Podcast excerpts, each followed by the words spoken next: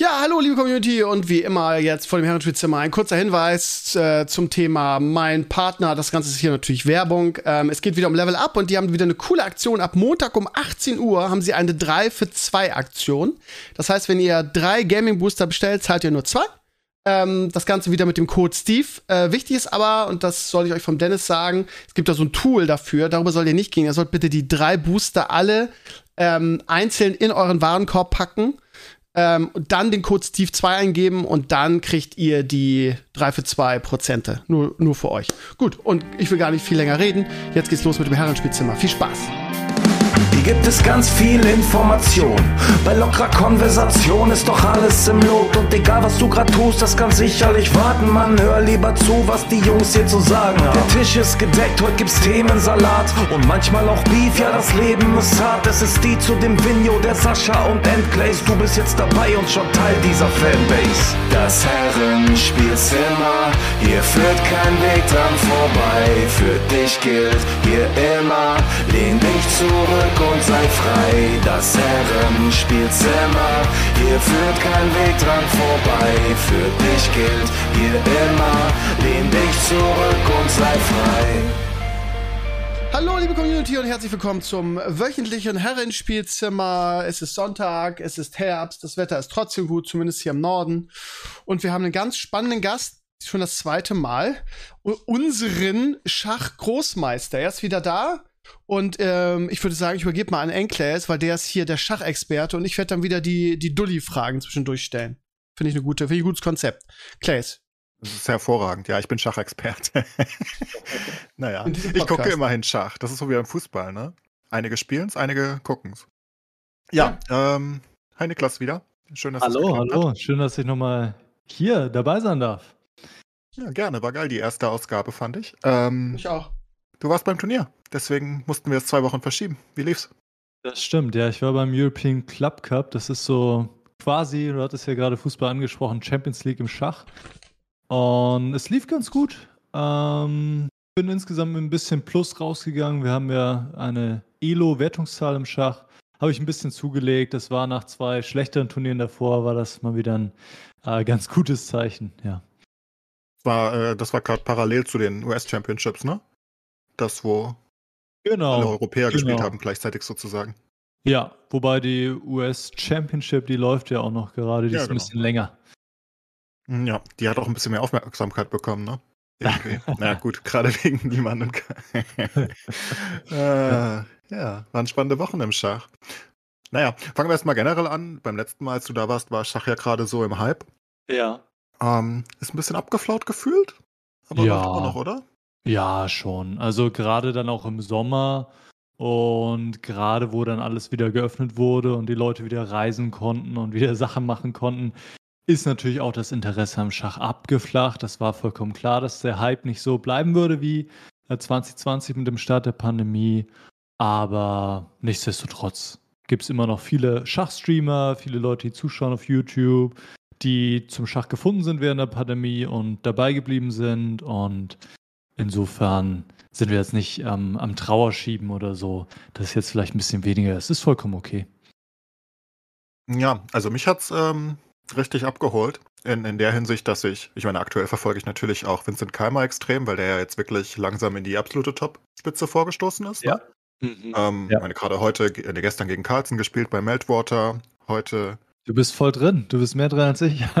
ja, ich gucke Meltwater halt super gerne. Ja. Ähm, einfach weil es ein cooles, also ich persönlich, da, da, da mag man mir widersprechen, aber ich denke halt, dass Rapid eher so die Zukunft ist. Also zumindest online definitiv, ne? weil es einfach spannender zum Zuschauen ist. Ja, klar. Ähm, ich meine, bei Meltwater guckst du halt von jedem Spieler vier Spiele am Tag an. Innerhalb ja. von ein paar Stunden und du kannst es auch super kurz in Highlights zusammenfassen und was auch immer. Währenddessen, wenn man sich dann das Candidates angeguckt hat, ja, ist halt schon ein bisschen zäher, wenn du es live gucken willst, ne? Guckst halt sieben Stunden zu. ja, wenn du jetzt komplett live schauen willst, klar, dann, dann dauert das ein bisschen. Nee, da gebe ich dir absolut recht. Rapid ist eine sehr gute, äh, sehr, sehr, ein sehr gutes Format für Online-Spielen und äh, für die Zuschauer. Und da passiert eben was. Ne? Da hast du nicht einen Moment, wo jetzt erstmal ein Spieler 30 Minuten reinschauen, dann der andere reagiert, schaut wieder um 20 Minuten rein. Äh, da ist die Partie dann quasi schon vorbei im Rapid, so ungefähr. äh, weil es einfach viel, viel kürzer ist. Und insofern, ja, das war eines der, sag ich mal, Neuerungen im, durch die Pandemie gekommen, dass ja alles auf online verlegt wurde, aber jetzt gibt es regelmäßig diese Online-Turniere und die erfreuen sich äh, großer Beliebtheit. Und es ist spannend zuzuschauen. Und, und natürlich mit weniger Bedenkzeit passieren auch mehr Fehler, mehr Drama, mehr Action. Insofern, ich glaube, das ist ein Format, was auch bleiben wird, auch nach der Pandemie. Ja, gestern, ja genau, das ist es nämlich. Ne? Ich glaube, es ist nicht nur wegen dem zeitlichen, weil du es besser gucken kannst, besser, ähm, sondern halt auch, weil einfach Fehler passieren und weil es nicht äh, nicht Carlson Caruana zwölf Draws in a row ausgeht. ja. Was natürlich als Zuschauerperspektive wahrscheinlich trotzdem hochwertig ist, aber ja. nicht ganz so spannend. Das ist halt das Äquivalent zum 0-0 im Fußball gefühlt. Ähm, ja, äh, Vincent hatte gestern ähm, dreimal die Chance, Carlson zu besiegen und hat es nicht gesehen. Das war irgendwie ein bisschen schade, aber naja. Schade, ja, aber es kommt noch. Also, so nah dran. Früher oder später wird er ihn schlagen, das ist, das ist, denke ich, klar. Ähm, zuerst im Rapid und dann, gut, äh, klassisches Schach ist noch ein ganz anderes Kaliber, ihn da zu schlagen, ist deutlich schwieriger als im Rapid, aber gut, im Rapid ist auch schon schwer genug. Aber das kommt, ich meine, Vincent, wie alt ist der? 17, 18? 17, ja, ich glaube, er ist immer noch 17, das ist crazy. Ja. Und er hat ähm, beim letzten Meltwater hat er mit Abstand die beste Performance gegen Carlson abgegeben von allen. Also Meltwater gucke ich wirklich sehr aktiv. Ja. Ähm, also nicht live, habe ich meistens keine Zeit für, aber die Highlights gucke ich ständig an und da war er im Halbfinale. Ja. Und da hat er auch, ähm, also er war am nächsten dran, weil Carlson hat ja eine absolute Ausnahmeperformance mal wieder. Und ja. hat ja einfach alles geslaughtert, inklusive dem Finale gegen Eri Geisi. Eri Geisi, ja, der komplett ähm, auseinandergenommen. Ja, komplett. Also komplette Vernichtung und auch die, die, die, die, die genannten Playoffs war alles, alles Seins und auch die Vorrunde, es war alles komplett Carlson-Show. Äh, nur ja. Vincent hat ihm ein bisschen Paroli gebeten, wenigstens, aber dann ja, auch zusammen. Hat auch nicht gereicht. Ja, Carlson ist, also wenn er, wenn er in Form ist, dann ist, kann man einfach ihm nichts entgegenbieten. Ne? Also. Hatten wir doch jetzt auch bei den European Championships, oder? Wenn mich nicht alles täuscht. Bitte? Äh, Carlsen war auch beim äh, European ja. Ja. Chess Club. Und er hat ne? auch da wieder ziemlich gut performt. Ich glaube, 5 aus 6 hat er gemacht. Aber er hat auch so eine große Erwartung. Er hat 5 aus 6 gemacht und hat irgendwie 4 Elo gewonnen oder sowas in der Art. Das ist bei seiner astronomisch hohen Elo-Zahl. Ist es natürlich so, dass er dann quasi auch äh, fast jede Partie gewinnen muss, aber er, er schafft es dann auch und, und, lässt es teilweise sehr einfach aussehen, wie er da Großmeisterkollegen von mir, die ja auch 2 5 Elo haben, auch gestandene Spieler sind, die haben einfach keine Chance teilweise. Ne? Ähm, auch mit Schwarz hat er dagegen Anton Kobov, der wirklich ein starker Großmeister ist, der hat er zerpflückt. Also, ähm, ja. Darf ich ein paar cool. Zwischenfragen stellen, Jungs, ja. in eurer Profidiskussion? Ja. Erstens, der Vincent, von dem ihr redet, der, das ist ein Deutscher. Vincent Keimer oder also ja. ist das? Ja, okay. Ähm, meine meine Frage ist, ähm, 17 klingt zu jung, ne? Da denke ich jetzt persönlich irgendwie an Boris Becker, der mit 17 Wimbledon gewonnen hat. Ist es im Schach auch so, dass man sagen würde, je jünger irgendwie wie im E-Sports, desto besser? Oder ist ist ähm, Schach einfach so viel Erfahrung und so viel so viel Intu Intuition und so, dass man da auch, was weiß ich, mit mit mit mit 60 oder so noch Weltmeister sein könnte. Was was würdest du dazu sagen, Niklas? Ja, also auf jeden Fall eher der Vergleich zu zu E-Sports, dass mittlerweile Jünger, also Jünger ist definitiv besser in dem Sinne, dass du natürlich noch viel mehr Zeit hast, ähm, die Erfahrung zu sammeln gegen die absolute Weltspitze. Und da hat Vincent ja auch schon extrem früh angefangen. Also er hat schon, glaube ich, 2018 in oder 19 in Turnieren gespielt mit Carlsen, gegen Carlsen im klassischen Schach. Und wir sehen das jetzt gerade in der Weltspitze, dass viele sehr junge Spieler nach oben schießen. Also Eric Geisi hatte ja in Clays genannt. Äh, dann gibt es Gukesh, das sind alle Spieler, die haben jetzt schon 2,37. Das ist bereits, sag ich mal, Top 30 der Welt. Ähm, gibt es Abdu Saturov, der jetzt auch gerade bei diesem Meltwater Online-Turnier mitspielt. Also da kommen einige Talente gerade nach oben, auch ein gewisser Hans Niemann natürlich. Ja, und, und, und ein Pragnanda dürfen wir nicht vergessen. Ne? Den, genau. Den, den hat Keimer übrigens bei den letzten Meltwater in, in den Quarters rausgehauen. Ja, also da, pff, da kommt eine ganze, ein ganzer Schwarm von, von unglaublich starken Talenten. Firuza kann man da auch noch mit dazu zählen. Der ist jetzt schon Top 10 oder Top 5 oder so. Der Welt war schon Top 2. Der ist aber auch gerade mal 19 oder ist er jetzt schon 20? Ich weiß es nicht. Aber da sind so viele junge, starke Talente. Und natürlich, je früher du oben dabei bist, desto früher bekommst du diese Erfahrung Und das hilft dann auch. Es hilft jetzt auch Vincent. Der hat, der hat schon zigmal gegen Carlsen gespielt. Ne? Der ist jetzt da nicht nervös. Klar, ist immer was anderes. Aber der kennt das schon. Der kennt das Feeling, gegen die absoluten äh, Weltklasse-Leute zu spielen. Und das hilft auch enorm. Und das ist auch ein absolut solider Typ, glaube ich. Also, ohne dass ich ihn kenne natürlich, aber wenn man, also das, der ist so, so extrem bodenständig, wenn man seine Tweets liest und, und seine Postgame-Interviews und Co., wo, wo du ja denken könntest, wenn du in dem jungen Alter, ne, so, so absurd weit oben bist, also Top 40 und ich meine, seine, seine Projections waren ja schon immer ziemlich gut, ne, dass er ganz nach oben kommt, ähm, weil das ist ja im Schach offenbar so, das habe ich von Quick damals gelernt, ähm, der meinte, ähm, man, man, man sieht die Projections halt wirklich sehr early, so mit 12, 13 oder so spätestens weiß man, ob der wirklich top werden kann oder ob, naja, das wird halt enden als normaler Großmeister oder nur als Master, äh, Meister oder was auch immer, ne? Ja, das hat man schon. Ich habe schon gegen Vincent gespielt, da war 10. Ähm, das waren Simultanveranstaltungen, also ich habe gegen mehrere Leute gleichzeitig gespielt und da hat er schon ein Rating von irgendwie 2300, ne? also komplett crazy. Äh, da konnte ich ihn gerade noch so schlagen, als er 10 war, ne? Und das, gut, im Simultan ist auch ein bisschen was anderes, aber es war schon sehr, sehr lange, sehr früh klar, dass er ein enorm großes Potenzial hat. Aber gut, das Potenzial zu haben und es tatsächlich dann auch zu erreichen und auszuschöpfen, das sind zwei verschiedene Paar Dinge und oder Paar Schuhe. Und bei Vincent, der ja ist dran geblieben und ich glaube, er hat auch gute Unterstützung von den Eltern, hat natürlich auch einen gut, gute Trainer und Umgebung und, und Förderung. Es scheint einfach alles zu passen, dass er in der Lage ist, sein Potenzial auszuschöpfen. Und wir sehen es jetzt, er ist bei 2,7, aber er kann wahrscheinlich noch höher gehen. Und er ist jetzt schon äh, natürlich Weltklasse, ähm, Top 40 der Welt. Ähm, und die Frage ist, wie hoch kann er gehen? Natürlich, je, je höher man geht, ist, ich vergleiche das gerne mit dem Mount Everest, äh, desto dünner wird die Luft. Ne? Also dann Top 20 oder Top 10 ist nochmal was anderes als jetzt Top 40. Aber dass er da schon mal ist, in seinem jungen Alter, das, ähm, das verspricht viel. Und das, das, hat man ja auch bei den aktuellen Top-Leuten gesehen. Ne? Dann, dann Carlsen hat ja auch, als er neun war, das erste Mal gegen Kasparov gespielt. Oder acht oder so, keine Ahnung. Da gibt es ja dieses lustige Video zu. Und äh, ja. Nepomniachtchi, äh, die waren ja immer gleich auf sozusagen und haben ja zusammengespielt. Und Nepo war wohl ein bisschen lazier. Aber ist jetzt ja absolut top. Und um, um Steve das vielleicht noch klar zu machen oder auch den Zuschauern, ähm, also der Unterschied zwischen 2.7 und 2.8 ist halt gigantisch, ne? Ja, absolut. Also, also ich, ja. ähm, nur um das mal einzuordnen, ich bin bei 2.6 ungefähr, 2600 Elo. Und ähm, ich versuche die letzten Jahre, versuche ich 50 Elo-Punkte zuzulegen, um, um in die Top 100 zu kommen und auch in die deutsche Nationalmannschaft zu kommen. Und äh, das passiert nicht einfach mal so. also doch ist mir nicht gelungen. Und das wären 2650, 27, das ist dann wirklich absolute Weltklasse. Das sind ungefähr 40 Leute, die über 27 haben. Ähm, und das ist ein Riesenunterschied, ne? Insofern ist es einfach extrem Darf schwer. Darf ich mal ein bisschen Kritik äußern an diesem System? Ja. Weil ich finde, also ich bin ja nun Tennisspieler, ne? Und äh, ja. habe Leistungssport Tennis gemacht. Und ich finde das, dieses Elo-System unglaublich demotivierend. Weil beim Golf ist es ja, ist es ja ähnlich, ne? Also ja. dieses, dieses Personal, dieses Handicap.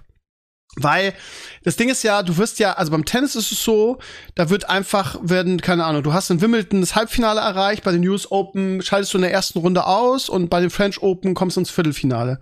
Das heißt, das System funktioniert so, man nimmt deine zehn besten Turnierergebnisse und daraus errechnet sich deine Punkte, die du kriegst für die Weltrangliste.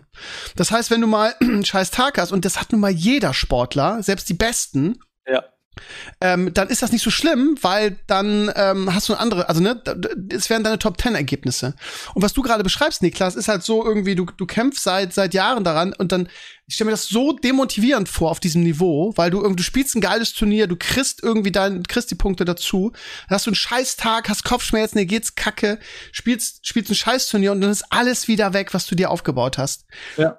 Ist das nicht so? Ja. Ja, so ist es. Ja, ja, so ist es im Prinzip. Ähm, also man kann jetzt nicht an einem Tag alles zerstören. Ne? Wenn ich einen schlechten Tag habe, ich kann maximal, sage ich mal, an einem Tag acht, acht neun Elo-Punkte verlieren, wenn ich gegen klar schwächeren Spieler verliere. Aber es geht eben schnell, wenn man mal außer Form ist. Ne? Ich hatte die letzten beiden Turnieren vor diesem Turnier jetzt, habe ich insgesamt, was habe ich verloren? 25 Elo. Und äh, das ist natürlich dann schon, haut erstmal rein und bis man die wieder, wieder gewonnen Wollte hat. Wollte ich gerade sagen, und dann die Motivation auch wieder aufzustehen und zu sagen, ja, ich muss jetzt irgendwie so und so viele äh, Turniere gewinnen oder, oder Spiele gewinnen, um da zu sein, wo ich schon mal war. Ja. Also ey, das würde mich so abfacken, das könnte ich, glaube ich, nicht. Das, also da die Motivation zu finden. Wie schaffst ja. du das?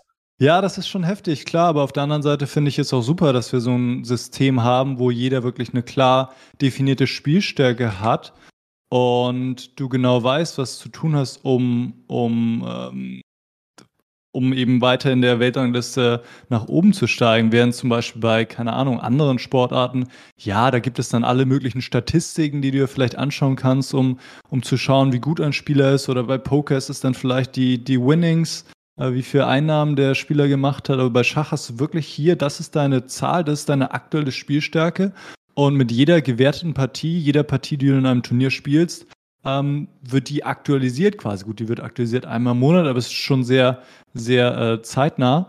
Und das finde ich eigentlich ziemlich gut, äh, damit, dass man genau weiß, wo man steht und auch genau weiß, wo der Gegner steht. Ne? Das hilft ja auch ein bisschen, das dann einzuordnen, ähm, wenn man jetzt ich habe vielleicht ein bisschen eine andere Spielanlage, wenn ich gegen jemanden spiele mit 2-2 Elo, als wenn ich gegen jemanden spiele mit äh, 2-7 Elo, logischerweise. Ne?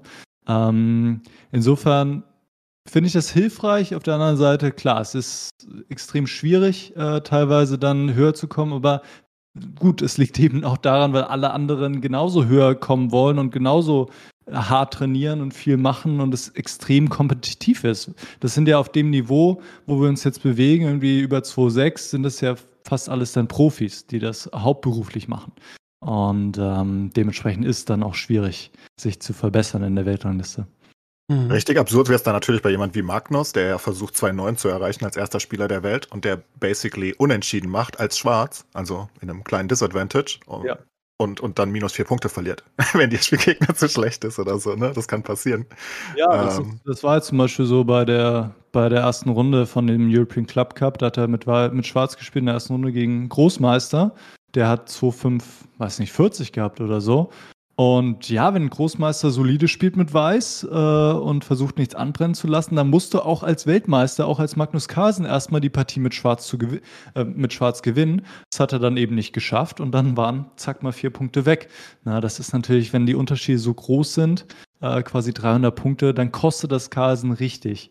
Ähm, aber er scheut sich nicht vor der Herausforderung. Er spielt auch an solchen Turnieren teil oder er spielt auch gegen solche Gegner.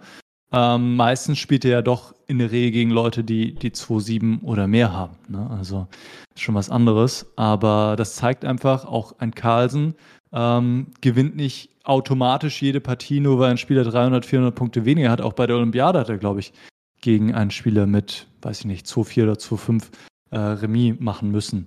Ähm, ja. Tja, ist alles nicht so leicht im Schach.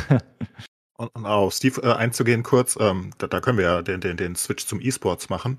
Die meisten ähm, Games laufen ja auf entweder Elo oder Glyco-System ähm, im Hintergrund. Nur machen das die Games halt genau aus dem Grund, den Steve angesprochen hat, halt nicht mehr public in der Regel. Ne? Du, du, du siehst sehr wenige Elo-Systeme wirklich im Gaming sondern du versteckst es halt. Da läuft trotzdem ein ah. Elo oder ein Glyko-System dahinter, aber du versteckst es halt rein aus Motivationsgründen hinter Silber, Bronze, Gold, whatever, ähm, bis, bis hin zu Diamond meistens und dann kommt noch Master und Großmeister dahinter. Einfach, dass sich's besser anfühlt. Mhm. Na, dann verlierst okay. du nämlich in einem Spiel, verlierst du irgendwelche komischen LP, anstatt dass du die ganze Zeit bei 2500 oder so rum äh, stehst, wenn du oben bist.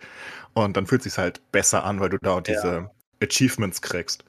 Ja, ja, das ist äh, vielleicht nicht, nicht schlecht, denn im Schach gibt es schon ja so einen sehr großen Fokus ne, auf die Elo, logischerweise. Nach jeder Partie kann man es quasi berechnen, wo stehe ich jetzt, verliere ich gerade Punkte, äh, gewinne ich gerade Punkte. Und teilweise geht dann eben auch so ein bisschen die Spielfreude verloren, weil Leute sagen, genau. boah, Glaube ich. Ah, jetzt kann ich kein Remis machen, weil mein Gegner ist schwächer, dann verliere ich jetzt Elo-Punkte, das ist und so weiter und so fort. Und äh, da muss man natürlich ein bisschen aufpassen. Ne? Also ich kenne das selber auch zu gut. Man hat natürlich dieses Ziel zu X50 äh, oder wie auch immer. Und ähm, aber auf der anderen Seite spielt man jetzt Schach nicht, um irgendwie ein paar Elo-Punkte zu gewinnen, sondern ich spiele es, weil es mir Spaß macht. Und äh, das darf man nicht vergessen. Manchmal ist da der Fokus, diese Besessenheit dann vielleicht ein bisschen groß auf die, auf die Elo-Punkte. Ja. Ist ja auch super viel Arbeit, ne? Verstehen viele Leute, glaube ich, nicht. Deine Arbeit ist wahrscheinlich auch weniger selbst spielen oder fast noch mehr analysieren als selbst spielen, ne? Ähm, ja. Ich glaube, das, das, das macht halt die Top-Leute auch aus. Das ist super viel Arbeit. Wenn du dann diese Videos von Carlson zum Beispiel siehst, wie er irgendwie irgendeine Random-Stellung sieht und dir sagen kann, ja, das war 1988. Beim Spiel zwischen X und Y und du denkst dir, was? Kannst du ja, das auch? Das ist natürlich auch vor allem Carlsen, der da äh, vermutlich ein fotografisches Gedächtnis hat. Also ich kann dir auch ein Crazy. paar Partien sagen, ne, wenn das jetzt bekannte Partien sind, aber so detailliert oder so viele Partien wie er kennt oder Stellung, das, äh, da liegt die Vermutung nahe, dass er sowas hat wie ein fotografisches Gedächtnis. Ja, Niklas, wie läuft deine, entschuldige, wie läuft deine Schachschule? Ja, meine Schachschule läuft gut. Ähm, genau, das letzte Mal, als wir gesprochen hatten, da waren wir gerade im Prozess, unseren Einsteigerkurs zu starten, Schach für Gewinner. Und das wurde sehr, sehr gut angenommen. Also, ähm, ja, man hat einfach gemerkt, dass die Leute Lust hatten, äh, Schach zu lernen und, und einen Kurs zu machen bei uns und, und eben nicht nur jetzt die Regeln zu lernen, sondern gleich auch, was, was ist am wichtigsten am Anfang, wenn ich ganz neu beim Spiel bin? Was, was sind so taktische Motive? Äh, was sind, wie, wie setzt man Matt? Was sind so typische Matt-Motive? Was macht man eigentlich am Anfang der Partie, in der Eröffnung? Worauf kommt es im Mittelspiel an? Worauf kommt es im Endspiel an?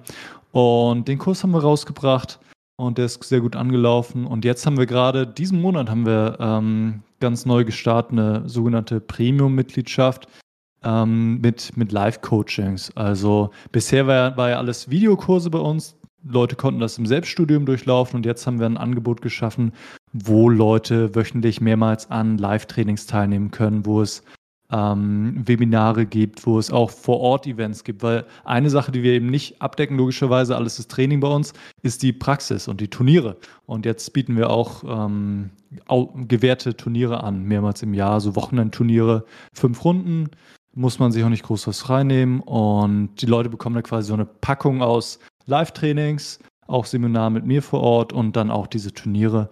Und, ähm, du sagst ähm, wir, wer, wer ist denn wir? Ja, es gibt ein ganzes Team hinter Chessens mittlerweile. Also angefangen hat es mit mir und, und einem Partner, ähm, der auch Trainer ist aus dem Sauerland.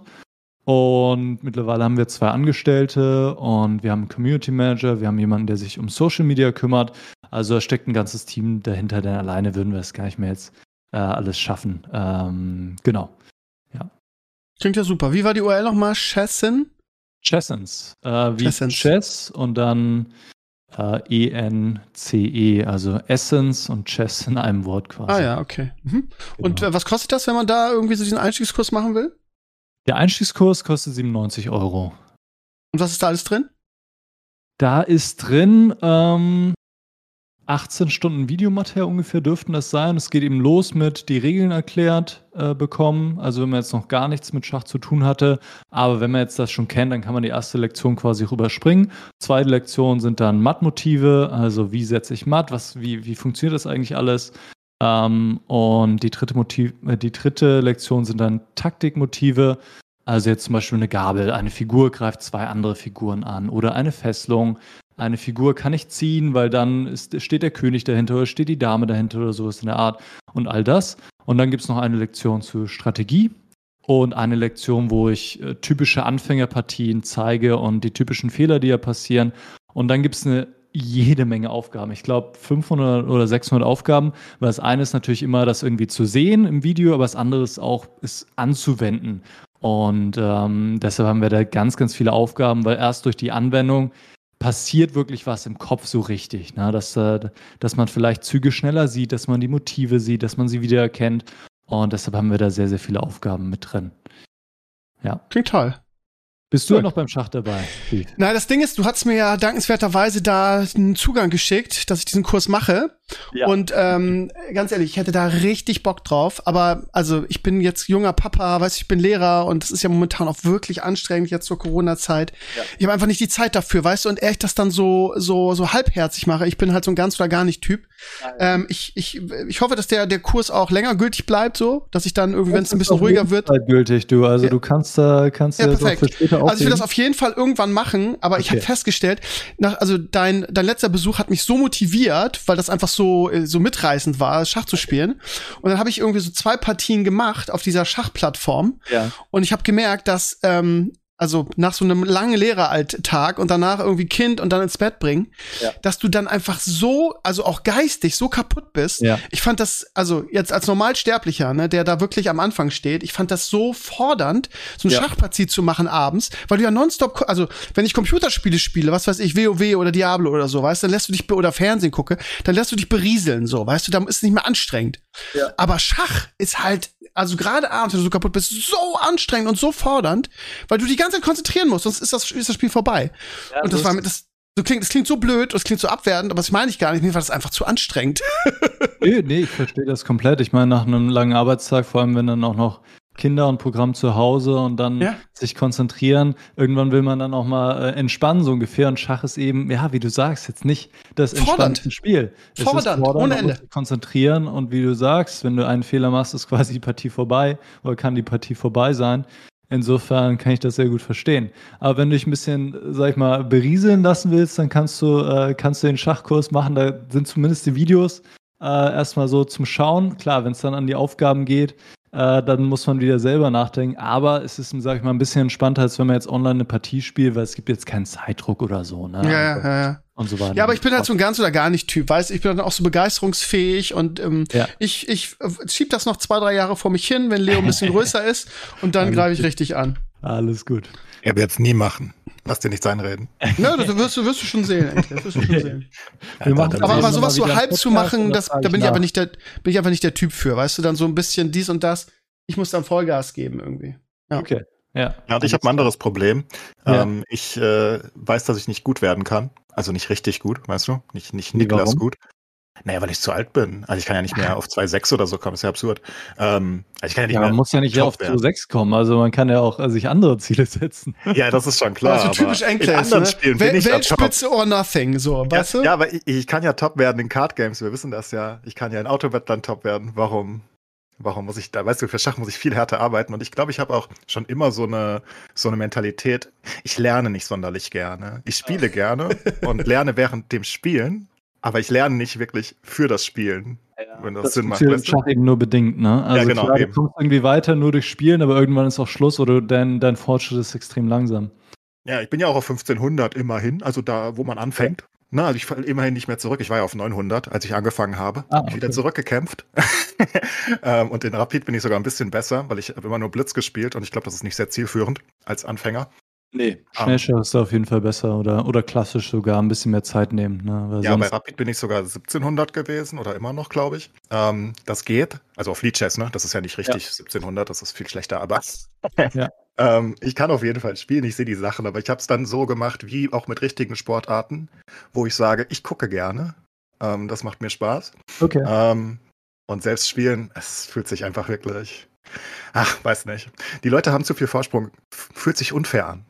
Aber ist das wirklich so krass? Ist es ja, wirklich so krass wie in anderen Sportarten? Also was weiß ich, wenn man Golf spielt, wenn man Tennis spielt, dann fangen die, fangen die Kids ja, was weiß ich, zwischen fünf und sieben an. Und dann sagt man auch, ja, das ist wichtig irgendwie, dass sich die Synapsen da bilden dafür. Ist es beim Schach auch so, dass du das nicht aufholen kannst? Ja, also was heißt aufholen? Ich meine, letztendlich wird es immer jemanden geben, der, der besser spielen kann als du, ne? Also außer du heißt Magnus Carlsen. Und äh, ich glaube, diese Vergleiche sind da, sind da schwierig. Klar, im Schach fangen die Leute auch sehr, sehr früh an und werden dann sehr gut, wie jetzt, wie jetzt Vincent Keimer oder Pragnananda. Ähm, aber ich denke mal, wenn man sich verbessern möchte und einfach Spaß hat daran, besser zu spielen, mehr zu sehen im Schach ähm, und so für sich selber. Also ich glaube, der Vergleich mit einem mit sich selber ist immer, immer am besten, dass man eben sieht, okay, vor ein paar Monaten war ich noch hier und da und habe viele Taktiken verpasst, hatte noch ein niedriges Rating, aber jetzt sehe ich schon mehr, mein Rating ist vielleicht ein bisschen höher. Ähm, ich glaube, das macht Spaß für viele Leute, dass man einfach selber den Fortschritt sieht. Und äh, wenn man danach geht, dann äh, gibt es eigentlich keinen kein Alter oder äh, wo es irgendwie zu spät wäre. Oder klar, man wird jetzt nicht mehr Großmeister, man kann trotzdem für sich selber noch Warum nicht? große Fortschritte. Gibt es nicht auch machen. Leute, gibt es da keine Beispiele für Leute, die relativ spät eingestiegen sind und trotzdem noch Großmeister geworden sind? Oder ist das wirklich ausgeschlossen?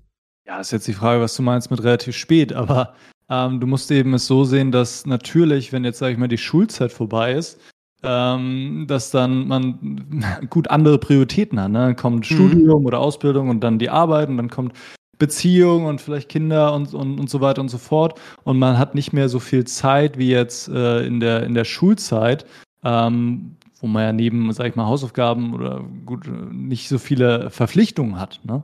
Und, und klar, es gibt sicherlich auch den Faktor, dass man als Kind einfach einfach ein bisschen schneller lernt und Sachen aufgreift. Aber ich Verstehe. glaube, der, der, große Faktor ist einfach äh, die Zeit und, und Prioritäten. Ähm, ich, ich denke schon, dass man auch auch mit Anfang 20 oder vielleicht Anfang 30 noch Großmeister werden kann, aber man muss sich, man muss sich natürlich im Klaren sein darüber, was für ein, ein unglaublich großes ähm, Investment das ist an, an Zeit und Energie und auch, auch Geld irgendwie. Denn Turniere kosten Geld, Training kostet Geld. Ne? Klar, im Vergleich zu anderen Sportarten wie, keine Ahnung, Golf oder was weiß ich, Tennis äh, ist, ist Schach günstig, aber ähm, nichtsdestotrotz ist es ein großes Investment. Und Großmeister ist wirklich schon ein Level, wofür man sehr viel investieren muss. Wie viele gibt es auf der Welt? 2200 oder so, oder? Genau, auf, halt ähm, auf Chessens in, der, in unserer Online-Schachschule geht es bis Level 2000 DWZ. Das ist, da ist man in Deutschland ist man unter den Top 2% der Vereinsspieler. Also da ist man schon ziemlich, ja. ziemlich gut. Ähm, und bei uns geht es quasi bei null los und, und auf 2000. Wir sagen, okay, wenn du jetzt bei null anfängst, vielleicht, ja, vielleicht drei Jahre, wenn du, wenn du jede, jede Woche eine Lektion machst. Und ich glaube, das ist relativ realistisch für jemanden, der, der noch andere Sachen ähm, macht. Also wir sagen ungefähr eine Lektion, dreieinhalb Stunden. Ähm, klar kann man auch mehr machen, aber man muss auch berücksichtigen, nicht nur hat man die Lektion, sondern äh, man muss ja auch irgendwie die Turnierpraxis sammeln, ne? in Turnieren spielen oder in Mannschaftswettkämpfen äh, in der Liga. Und ähm, ja, von null, von auf Level 2000 in drei Jahren wäre schon ziemlich, ziemlich gut, sage ich mal. Ähm, aber es zeigt auch, es ist jetzt nicht unmöglich, so ein gutes Level zu erreichen in, in, gar nicht mal so kurzer, also gar nicht mal so langer Zeit, weil drei Jahre, äh, um auf Level 2000 zu kommen, ist schon, ist eigentlich nicht so schlecht. Ne? Und ähm, ich habe auch mehrere Leute in meiner Community, als ich angefangen habe, die angefangen ja. haben. Also zwei haben es auch geschafft, sag ich mal, wenn mich nicht alles täuscht. Ich glaube Manolo und Arkai, die so, also jetzt zumindest auf Lead Chess auf äh, 19 2000 spielen.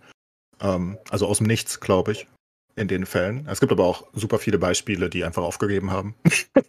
Ja. Ich meine, das sind halt Gamer, ne? Du, du erwartest in der Regel, ich glaube, das ist auch so eine kleine Erwartungshaltung, die du hast. Ich meine, ich mache Online-Games mehr oder weniger zu meinem Leben seit über 20 Jahren. Ja. Und du kommst leichter in Online-Games rein. Ne? Das liegt halt daran, dass alle zum gleichen Zeitpunkt starten, wenn ein neues Spiel startet sozusagen. Ne? Also ich meine, Hearthstone kommt raus irgendwie 2013 und alle fangen halt an und, und lernen das Spiel. Und das ist halt motivierender in einer gewissen Hinsicht. Ja. Ähm, also für jemanden wie mich zumindest. Weil ich halt nicht mit so einem absurden Disadvantage starte. Ähm, und, aber du hast natürlich recht. Also wenn man wirklich für sich, gegen sich selbst spielt sozusagen, dann ist es natürlich super attraktiv, ne? wenn man sich selbst Ziele setzt, die kann man erreichen, denke ich. Ich meine, habe ich ja. ja. auch geschafft im Schach in der Zeit, wo ich gespielt habe, ja. wo ich äh, sagte, ich will zumindest wieder dahin, wo ich angefangen habe. das wäre eher cool. Ähm, aber irgendwann hört das dann halt auf für viele, glaube ich, weil es halt so aussichtslos erscheint, wenn man halt wirklich diesen Ansporn hat, richtig gut zu sein, was halt ja. nicht geht im Schach. Also ja. ich glaube, Mamendjaro ist das einzige Beispiel von den absoluten Topspielern, der relativ spät gestartet hat und der hat auch mit elf oder zwölf gestartet immerhin. Ja, ja. ja. das war genau. spät, ne? Also die meisten, ja, mehr, die jetzt irgendwie Großmeister sind, die starten mit vier, fünf, sechs oder so. Ne? Ja, ist ja in fast allen Leistungssportarten so, ne? In Tennis ja. und Co. ist das ja alles so. Du kannst ja nicht einfach sagen, ich. Das wird auch gefühlt immer früher, ne? Weil es einfach diese Beispiele aus der Weltspitze gibt. Irgendwie der andere Keimer, der Golfspieler, der Martin, der hat auch irgendwie mit sieben oder so angefangen. Ne? Ich war mit elf als Tennisspieler auch noch sehr, sehr spät eigentlich. Zumindest für heutige Verhältnisse, ne? Ja. Also wird immer früher ja, klar, gefühlt. wird immer früher. Ähm, irgendwie habe ich ein Video gesehen, wo ein Dreijähriger spielt gegen, gegen Anatoli Karpov, einen früheren Weltmeister. Ähm, Dreijähriger. Ja. Und der okay. war nicht schlecht. Ach, da muss man vielleicht noch auf Steves Frage eingehen, ob du auch mit 60 noch Weltmeister sein kannst. Eigentlich nicht, ne?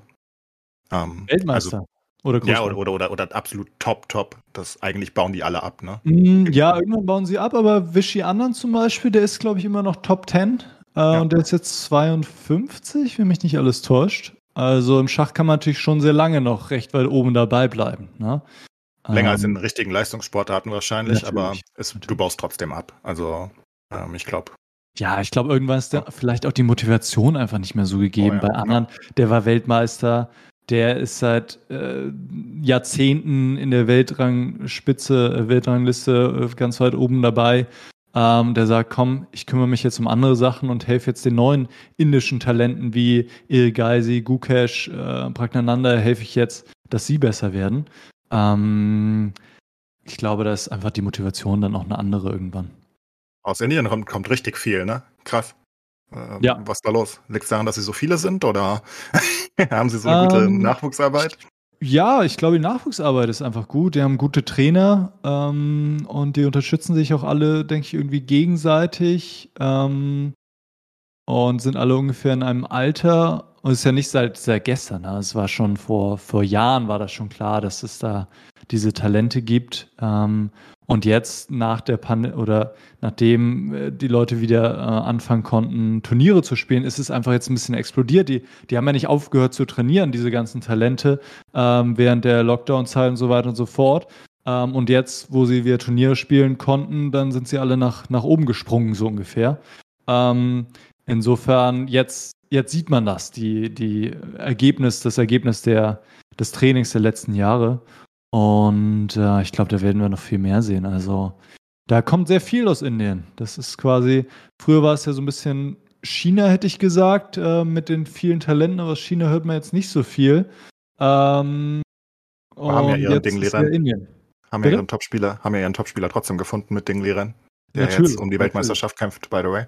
Ja, aber man hört jetzt nichts von neuen indischen, ja. äh, neuen, pardon, chinesischen starken Talenten. Klar, da war Wei Yi, der ist natürlich nach wie vor sehr, sehr gut, aber der hat jetzt nicht sein Potenzial erfüllt, was, äh, was ihm zugeschrieben wurde vor ein paar Jahren. Ja? Und äh, insofern ist Indien auf jeden Fall auf dem Vormarsch. Lass uns mal bitte zu diesem, ich weiß den Vornamen gar nicht, diesem, dem Cheater Hans. kommen, dem, dem Niemann. Ähm, das ist, also ich, wie gesagt, ich bin ja nicht so drin, nicht mal ansatzweise so wie, wie, wie Clays. Ich habe es nur mitgekriegt, weil es durch alle Medien ging, Social Media irgendwie, äh, Markus Carlson gibt auf, irgendwie äh, gegen diesen Typen. Und mein erster Gedanke war, ja, aber also generell, ne, also wenn Pandemie ist und die, die, die Golfturniere jetzt schon, die Schachturniere, quasi alle von zu Hause stattfinden, theoretisch könnte das doch jeder machen. Also das war so mein erster Gedanke. Ich kann ich spiele und ähm, bin jetzt ein Arsch und habe neben neben meinem Monitor einfach einen Schachcomputer stehen. Die sind ja mittlerweile so so krass und äh, guck mir an, was er mir dann vorschlägt. Also klar, es ist ein Ehrenkodex, aber ja, es ist ja theoretisch relativ einfach. Ich habe mich jetzt auch schon reingelesen. Ich habe auch das das Statement von Carlson gelesen, äh, warum er denkt, dass der cheatet. Aber ich glaube, das könnt ihr alles viel besser erzählen als ich. Ich kann erstmal vielleicht äh, den, ja. den generell, die generelle Übersicht dazu machen, für alle, die da nichts mitbekommen haben. Ja, aber ähm, mittlerweile davon nichts mitzubekommen, ist schon schwierig. Ja, ja, gell? Genau, wenn ich davon was mitbekomme. Ne? Das, das stimmt, wenn Steve was davon mitbekommt, dann, ja. dann wird's groß. Ja, also ähm, das Ganze hat angefangen bei, beim St. Louis äh, Chess Club, bei einem, also es war ein Offline-Turnier, das war kein Online-Turnier. Ja, es war wo, ein Offline-Turnier vor Ort. Mhm. Genau, wo, wo, wo Magnus Carlsen ähm, gegen Hans Niemann eben verloren hat ähm, und am nächsten Tag einfach nicht mehr angetreten ist und gesagt hat, ich bin dann mal weg, tschüss. Und hat dazu halt ein Statement auf Twitter gepostet mit einem alten äh, José Mourinho-Meme, wo er sagte, so sinngemäß, äh, ich sag besser nichts, sonst bin ich in Schwierigkeiten. Und dann ging das halt weiter und alle haben halt so, so, so spekuliert, weil Carlsen war danach still. Und ähm, war halt eine Cheat-Anschuldigung, mehr oder weniger. Und das war halt auch sehr untypisch, dass Carlsen verliert gegen, ich meine, das war, glaube ich, das erste Mal in drei Jahren, dass er überhaupt gegen jemanden mit Schwarz verloren hat, also als der Gegner mit Schwarz gespielt hat. Ähm, ah, hm. also es ist super selten für Carlsen, dass er gegen irgendwen verliert, wenn er nicht. also generell verliert er super selten in Classic, aber ja. Ähm, dann ging es weiter, gab es Trouble und bla und, und, und wurde ausgetauscht und dann kamen halt Sachen raus, was niemand selbst zugegeben hat, dass er einmal mit 11 oder 12 und einmal mit 16 online gecheatet hat. Und dann ging es weiter. Dann kamen wir zu einem Online-Turnier von, von chess.com. Ich glaube, das war von denen. 24, ja, gut. Ah, von Chess 24 noch, ja. Und ähm, dort äh, hat, das war dann, das war kein Classic-Turnier, sondern Rapid. Ähm, und da hat Carlsen einfach äh, nach dem ersten Zug resigned, als er wieder gegen jemanden gespielt hat und hat das Ganze halt nochmal untermauert. Und dann ging es halt komplett Eskalationsmodus los. Und Chess.com hat sich eingemeldet, also das ist basically die größte Chess-Webseite. Ähm, und die sagten halt auch, ja, hm, wir, wir, wir haben da noch ein bisschen mehr Infos, bla blub. Dann kam der Chess.com Report raus, wo 72 Seiten sind übrigens. Ich habe die Scheiße gelesen. Das sind aber Grafiken, ne? Also. Ja, ja, natürlich, das sind nur 22 Seiten. Äh, richtiger ja. Text, danach kommen Grafiken und äh, Diagramme. Die habe ich aber auch gelesen und Chatverläufe aus E-Mails und Co., wo sie halt ganz klar sagen, nee, nee, der Hans, der hat auch äh, vor zwei Jahren noch online gecheatet und zwar in mindestens 100 Fällen. 100 was, Fällen? Was er zugegeben hat. Ja gut, das ist ja nicht so viel, das sind ja Blitzspiele zu großen Teilen dann gewesen oder Rapidspiele, weißt du, wo, wo, wo sie aber, und man muss halt verstehen, wie Chess das macht, also wie Chess.com das macht. Ähm, die haben, also die, also generell erstmal Leute, die im, im Fokus stehen, die haben teilweise auch Niklas kann das vielleicht, weiß das vielleicht besser, die, die, die sind teilweise auch videoüberwacht von zu Hause. Also die haben dann so 360-Kameras in ihrer Wohnung stehen. Also viele von denen offenbar, damit man damit ja, sie halt bei den Turnieren dann, ne? Also wenn es dann, wenn es richtig, wenn es jetzt zum Beispiel bei dieser Meltwater äh, Chess Tour oder wie auch immer, äh, wenn da jetzt ein Turnier stattfindet, dann haben die da eine Kamera, die, sie haben natürlich die Webcam, aber dann haben sie auch eine Kamera, die im Raum steht, die ist quasi, die sie von hinten zeigt. Ähm, ah, und sie haben okay. noch eine Kamera von der Seite, oh, keine Ahnung, aber. Die haben eine richtige 360-Überwachung in ihrem Raum zumindest. Ja, so ungefähr. Ja. Und genau. dann haben sie natürlich auch Bildschirmübertragung. Ähm, insofern, das hattest du ja angesprochen, Steve. Ja, das ist dann so einfach. Ja, das ist ja das, das ist genau das, das Problem beim Online-Schach. Deshalb, wenn es jetzt um Preisgelder geht, dann werden eben diese ganzen Sicherheitsmaßnahmen äh, übernommen. Ähm, wobei ich mir jetzt auch nicht sicher bin, ob man selbst damit das jetzt ausschließen kann, alles. Ne? Also ich glaube, auch da würde es wahrscheinlich einen Weg drumherum geben, aber so wird das eben versucht zu, äh, dass man einzugrenzen, ja. das Cheating. Mhm. Ähm, bei den große Unterschiede, ne? Also zwischen online und over the, also, und, und, real, over the ja. board. Da gibt es ja. ja. riesige Unterschiede. Ähm, also online ist es natürlich trotzdem viel, viel einfacher. Machen wir uns nichts vor. Und Chess.com hat das ja auch aufgeklärt, ähm, wo sie sagten, wir haben auch ganz viele Großmeister erwischt, die bei uns spielen. Die hatten ja eine riesige Liste davon. Also nicht mit den Namen, die haben sie nicht publiziert, aber da gibt es noch ganz, ganz viele andere Cheating-Vorfälle auf chess.com und die haben halt ein ein, ein, richtiges Team dafür und große ja. Analysetools und die analysieren halt zum Beispiel auch, ob deine Maus aus dem Browser weggeht während deinem Zug. Und so Dinge, ne? Also, oder, oder, ja. oder einfach, ob es unnatürliche Sachen passieren mit, mit deinem Verhalten. All das wird analysiert und die haben offenbar eine ganz gute Trefferquote. Aber das heißt halt alles nur online. Und Magnus hat ihm ja mehr oder weniger vorgeworfen, real gescheatet zu haben. Und dafür gibt es halt eigentlich immer noch keine Beweise. Und jetzt hast du halt eine Situation, wo die Chesswelt doch sehr gespalten ist. Ne? Es gibt so wirklich gefühlt 50-50. Wo die einen sagen, Unschuldsvermutung, wir, wir können niemand nichts vorwerfen, weil Real hat da nicht gecheatet wahrscheinlich. Und das, was Magnus gemacht hat, ist unsportsmanlike, sagen wir mal. Ja. Weil er halt was in den Raum stellt, was er nicht beweisen kann. Um, und was wahrscheinlich auch nicht so war. Ne? Weil wenn man das Spiel, äh, die Analysen anguckt, was er wirklich gegen Hans verloren hat, hat er halt einfach nicht sonderlich gut gespielt für seine Verhältnisse. Ne? Ja. Ja, es ist natürlich sehr schwierig. Ne? Also, was ich ähm, gelesen habe als, Entschuldige Niklas, als kompletter Newbie, ich habe ne, ja. halt eine, äh, gelesen, dass die Spiele, wo, um die es geht, wohl auch in Bezug auf Magnus, ähm, dass so ein, so ein, dass es dann so ein Computer-Rating dafür gibt, also wie gut man gespielt hat. Ja. Dass es quasi be beurteilt wird auf ähm, wie, wie viel entfernt war das vom perfekten Spiel und wie, wie, wie genau hat er immer den perfekten Zug gemacht und dass halt diese Spiele, wo ihm Cheating vorgeworfen ist, diese, diese Quote so hoch war, wie es fast halt nur ein Computer spielen kann und das soll wohl der Beweis sein. Ich hoffe, das habe ich richtig wieder. Das ist aber nicht so gewesen. Also es gibt generell also es ist nicht so, ne? Chess.com hat das auch nochmal analysiert. Also das Spiel beim, beim, beim, beim St. Louis Chess Club schon mal gar nicht, ne? Also das, das war einfach von beiden nicht sonderlich krass. Das war kein 100%-Spiel oder so. Magnus hatte irgendwie 44% oder so. Das war absurd für ihn. Aber ich glaube, darum geht's auch nicht. Ich glaube, Magnus geht's auch nicht darum. Ich glaube, es ist eine generelle, ich, also er, es ist eine generelle Anschuldigung mehr oder weniger, ne? Wo, wo er sagt, er hat eher schon ein schlechtes Gefühl. Ich glaube, das ist jetzt bei vielen so. Ne, er hat ja. ein schlechtes Gefühl, wenn er gegen niemanden spielt, weil er weiß, er hat diese Cheat-Vergangenheit online und naja, wenn man das dreimal macht und dann nochmal lügt, nachdem man mehr oder weniger das vorgeworfen wurde und sagte, ist nicht passiert, während man weiß, man hat es nochmal hundertmal gemacht. das ist natürlich dann. Ja, das ist kein gutes aus für niemanden, ne? Ja, eben, ähm. eben. Und Magnus ist natürlich sehr dekoriert und hat sowas noch nie gemacht, ne? Also muss man ja auch sagen.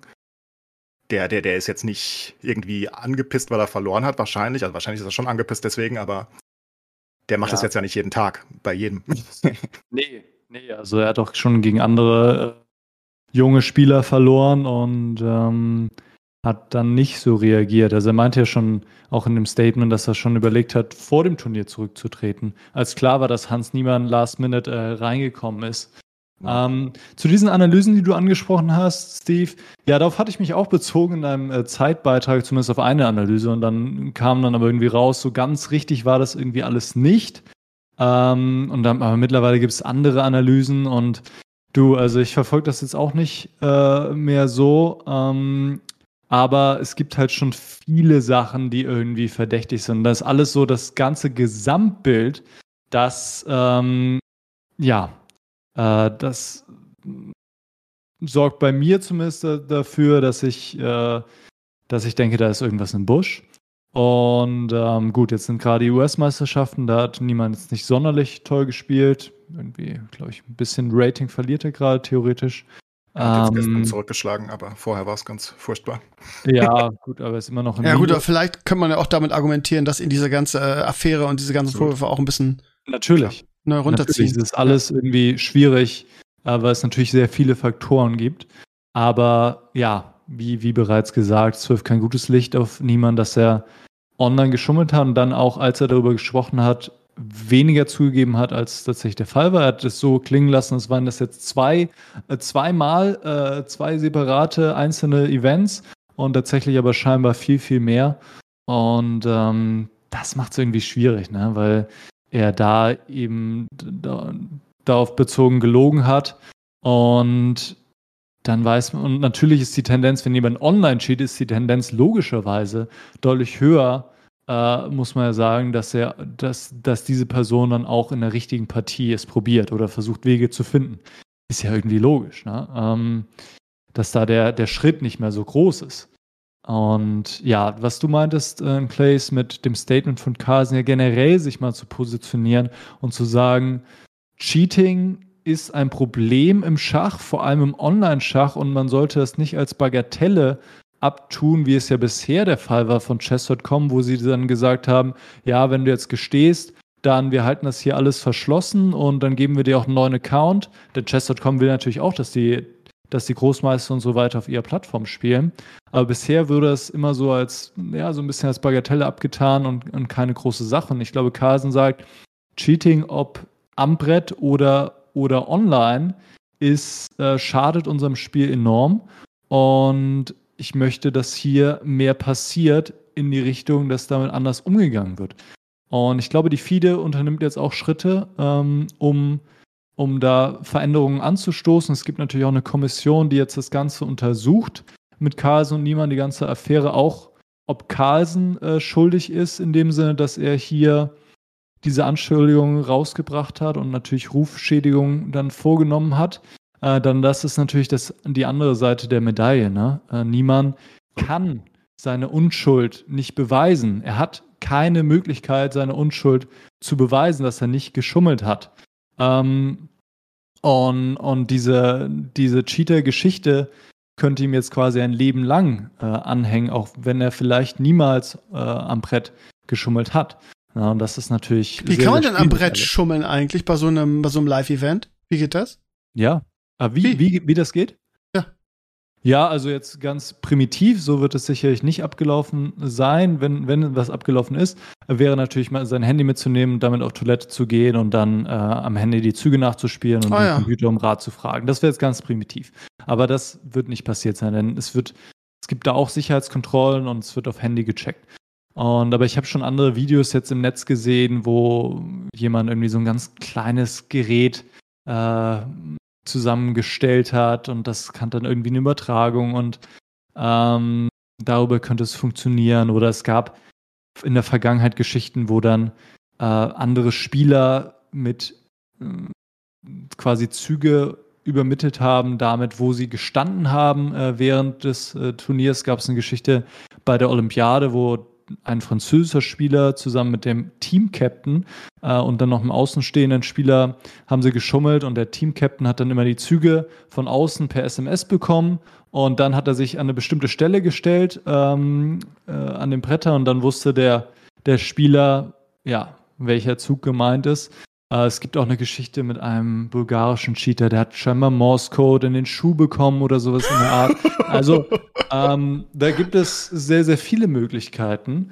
Und was unternommen wird, ähm, um dem entgegenzuwirken, ist eben, dass, ähm, dass es natürlich Sicherheitskontrollen gibt und wie am Flughafen man gecheckt wird, aber auch, dass die Spiele äh, mit Verzögerung übertragen werden. Das heißt, mit 15 Minuten oder 30 Minuten Verzögerung und erst, ja, dann 30 Minuten später die Züge im Netz zu sehen sind oder die aktuelle Stellung. Das hilft natürlich, wenn jetzt jemand von außen die Stellung online sieht und dann was, was weiterleitet, dann ist es natürlich zu spät. 30 Minuten könnte dann in der Regel zu spät sein.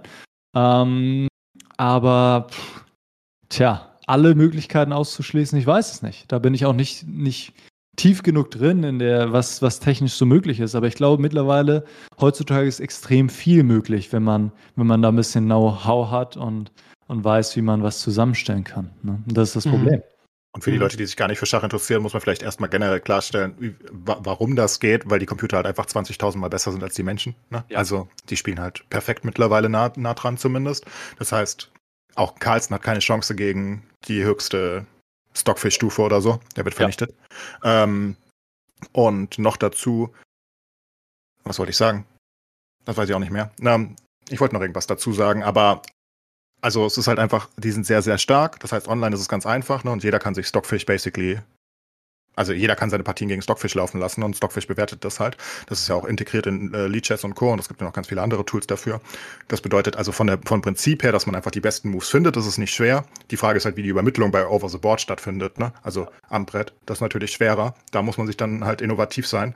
Ähm, Ach ja, was ich noch sagen wollte, genau, jetzt weiß ich ähm, dass, dass Top-Spieler jetzt auch nicht jeden Zug vorgegaukelt bekommen müssen, sondern es reicht halt, wenn sie in absoluten wichtigen Situationen, wo ja. wirklich sehr, sehr, sehr starker Zug zu finden ist, der halt vielleicht nicht obvious ist fürs menschliche Auge, wenn sie da einfach ein oder zwei Tipps pro Spiel bekommen, was dann den gesamten Ausgang komplett vernichtet, weil danach erkennen sie halt auch selbst, was sie dann machen müssen, wenn sie dann in dem ja. Advantage sind. Ne?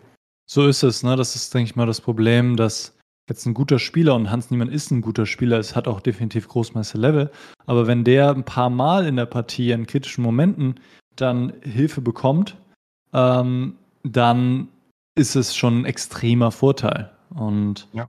Ähm, ja, deshalb es kann durchaus sein, dass es viel mehr Cheater noch gibt, die eben nicht erwischt werden, weil sie schlau sind, weil sie es schlau machen. Ne? Also die, die erwischt werden, da denkt man immer so, boah, das, du machst es so dermaßen offensichtlich. Ne? Es gab ja auch den, den Fall mit einem Großmeister, der dann irgendwie von 2,480 oder so ist der auf 2,650 äh, hochgegangen. Der war wie alt war der? 55 oder so, ne? Da haben sich auch die Leute die Augen gerieben. Ich dachte, boah, ja, verrückt, was so möglich ist noch, ne? Und dann stellt sich auch heraus, ja, der hatte sein Handy immer in seinen Thrombosestrümpfen äh, und ist, ist damit auf Toilette gegangen. Gibt sogar ein Foto, ne? Da gibt es sogar echt ein Foto, Nein. wo jemand über die Toilette Uh, über die Toilettenwand hin, hat ein Foto gemacht, wie der am Handy da auf der Toilette sitzt, ganz entspannt mit über äh, Beine übereinander geschlagen. Ne? Ähm, ja, Unfassbar. Aber ja. wie weit, also, wenn ich jetzt ja. als Normalsterblicher irgendwie so eine Online-Karriere anfange, so ein Noob wie ich irgendwie und immer cheatet, wie weit nach oben kann es denn dann für mich gehen, theoretisch? Gibt's Nicht da? weit, weil die, weil die ähm, Plattformen wie Leadchess oder Chess.com haben sehr gute Algorithmen, die das eben erkennen. Und ähm, die das auch erkennen, wenn du vielleicht nur ab und zu äh, das benutzt. Ähm, Krass. Ja, das ist mittlerweile sehr weit, sehr weit fortgeschritten, würde ich sagen, da die, die verschiedenen Techniken. Also in Place hat es ja schon angesprochen, da wird dein, deine Maus wird getrackt und ob du das, den, das Fensterwechsel wird geschaut, aber es wird am wichtigsten wird geschaut, inwiefern deine Züge übereinstimmen mit der Engine und auch dein Zeitverbrauch beispielsweise. Also man kann das, wenn ich jetzt online spiele und mein Gegner braucht für jeden Zug genau dieselbe Zeit, mehr oder weniger, dann weiß ich schon, okay, hier ist irgendwas im Busch, weil kein Spieler normalerweise benutzt immer dieselbe Zeit für jeden Zug, ist ja vollkommen logisch. Manche Züge sind offensichtlich und man spielt sie sofort, andere Züge, da braucht man eben deutlich länger Zeit und wenn es immer die gleiche Zeit ist, ist es auch sehr verdächtig. Und alle diese diese Parameter und Faktoren werden sich angeschaut und darauf basierend wird dann eben, glaube ich, eine Wahrscheinlichkeit ausgesprochen, ob diese Person gecheatet hat oder nicht. Und auch manchmal passieren da Fehler. Der Algorithmus ist nicht perfekt. manchmal werden Spieler gesperrt, äh, die tatsächlich gar nicht geschummelt haben. Das kann dann auch passieren. Ja, verstehe. Ja, okay. auch ganze Teams dahinter, ne, die das nochmal dann also persönlich analysieren, wenn es bei wichtigen Leuten ist, ne, weil das sind ja bei Chess.com dann die GM-Accounts und Co Ähm, ja. Die werden dann natürlich nicht einfach gebannt, weil die Engine irgendwas sagt. Kann ja auch einfach sein, dass sie ein paar gute Spiele in Folge hatten. Aber das wird dann halt auch noch manuell überprüft und die haben da, ich glaube, die haben da wirklich ziemlich viel Technik und Know-how dahinter mittlerweile, weil es halt super essentiell für die ist. Ne? Also ist ja, wäre ja ganz schlimm, wenn Cheaten nicht detektbar wäre, dann wäre Online-Schach tot. Also in einer gewissen Hinsicht. Das heißt nicht, dass ja. es keiner tut, aber es muss halt zumindest die Tools geben, um es rauszukriegen. Ne? Ja, klar, natürlich. Äh, es ist ja wie wenn du, wenn du Counter-Strike spielst und jeder hat ein wie heißt das? Head Aimbot. Aimbot an, ne? Nicht so gut. noch lassen. So, also das ist ja Quatsch. Ja.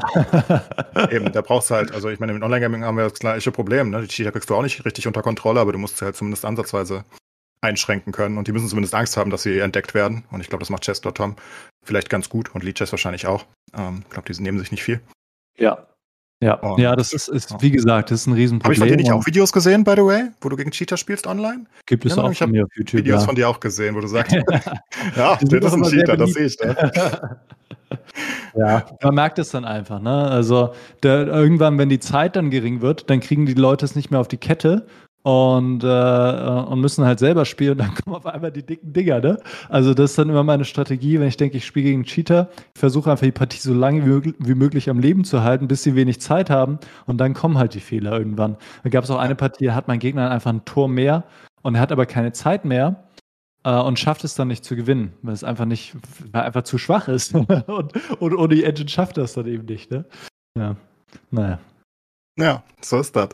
Und was denkst du jetzt abschließend? Ähm, also niemand ist ja auch, bei niemand muss man vielleicht noch dazu sagen, er ist eigentlich so ungefähr zwei Jahre zu alt für den Sprung, den er gemacht hat. Ich glaube, das ist halt auch für viele besonders, ne? Weil, also er macht halt einen ähnlichen Sprung wie Keimer, aber er macht ihn halt zwei Jahre später. Und wir haben ja über das Alter eben schon geredet. Und das ist sehr, also sehr unüblich, dass er noch in die absolute Weltspitze reinkam, sozusagen. Oder zumindest jetzt in die Top 50. Ähm, weil man das nicht mehr pro prognostiziert hatte. Ähm, und wahrscheinlich hat Magnus einfach die all die Sachen zusammen, äh, die, die online, die ganzen Profis, die wussten auch, dass, äh, dass Hans online gecheatet hat, offenbar, ne? Also das ist so, so, weiß was ich, so Buschfunkmäßig irgendwie ja. rumgegangen, weil ja, ähm, das, das zum Beispiel, also, aber klar, untereinander sprechen die da scheinbar auf jeden Fall. Ja, weil, weil zum Beispiel Nepo, als, als, das ist vielleicht eine ganz lustige Sache, als, als bekannt wurde, dass Hans da halt joint, das war halt, er war halt sozusagen Ersatzspieler, ne? Also er wurde eingeladen, weil irgendwer anders abgesagt hat, wer war's? Dingley Wynn, glaube ich. Ähm, und äh, dann hat Nepo dem Turnierorganisator gesagt, hier mach mal die Sicherheitsvorkehrungen ein bisschen besser, vor dem Turnier schon. Also, ne, da weißt du schon, dass da was im Hintergrund irgendwie, äh, sag ich mal, gerüchtemäßig am Kochen war.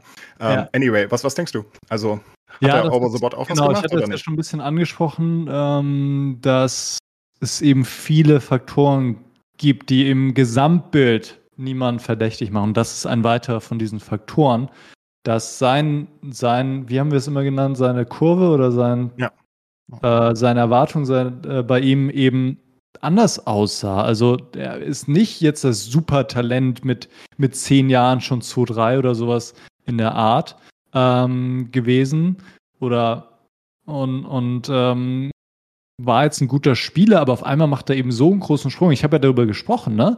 Von, von 2,5 auf 2,6 ist schon ein großer Sprung. Dann nochmal auf 2,650 oder 2,7 ist nochmal ein viel größerer Sprung. Und niemand ist einfach so konstant nach oben gegangen ne, in den letzten zwei Jahren.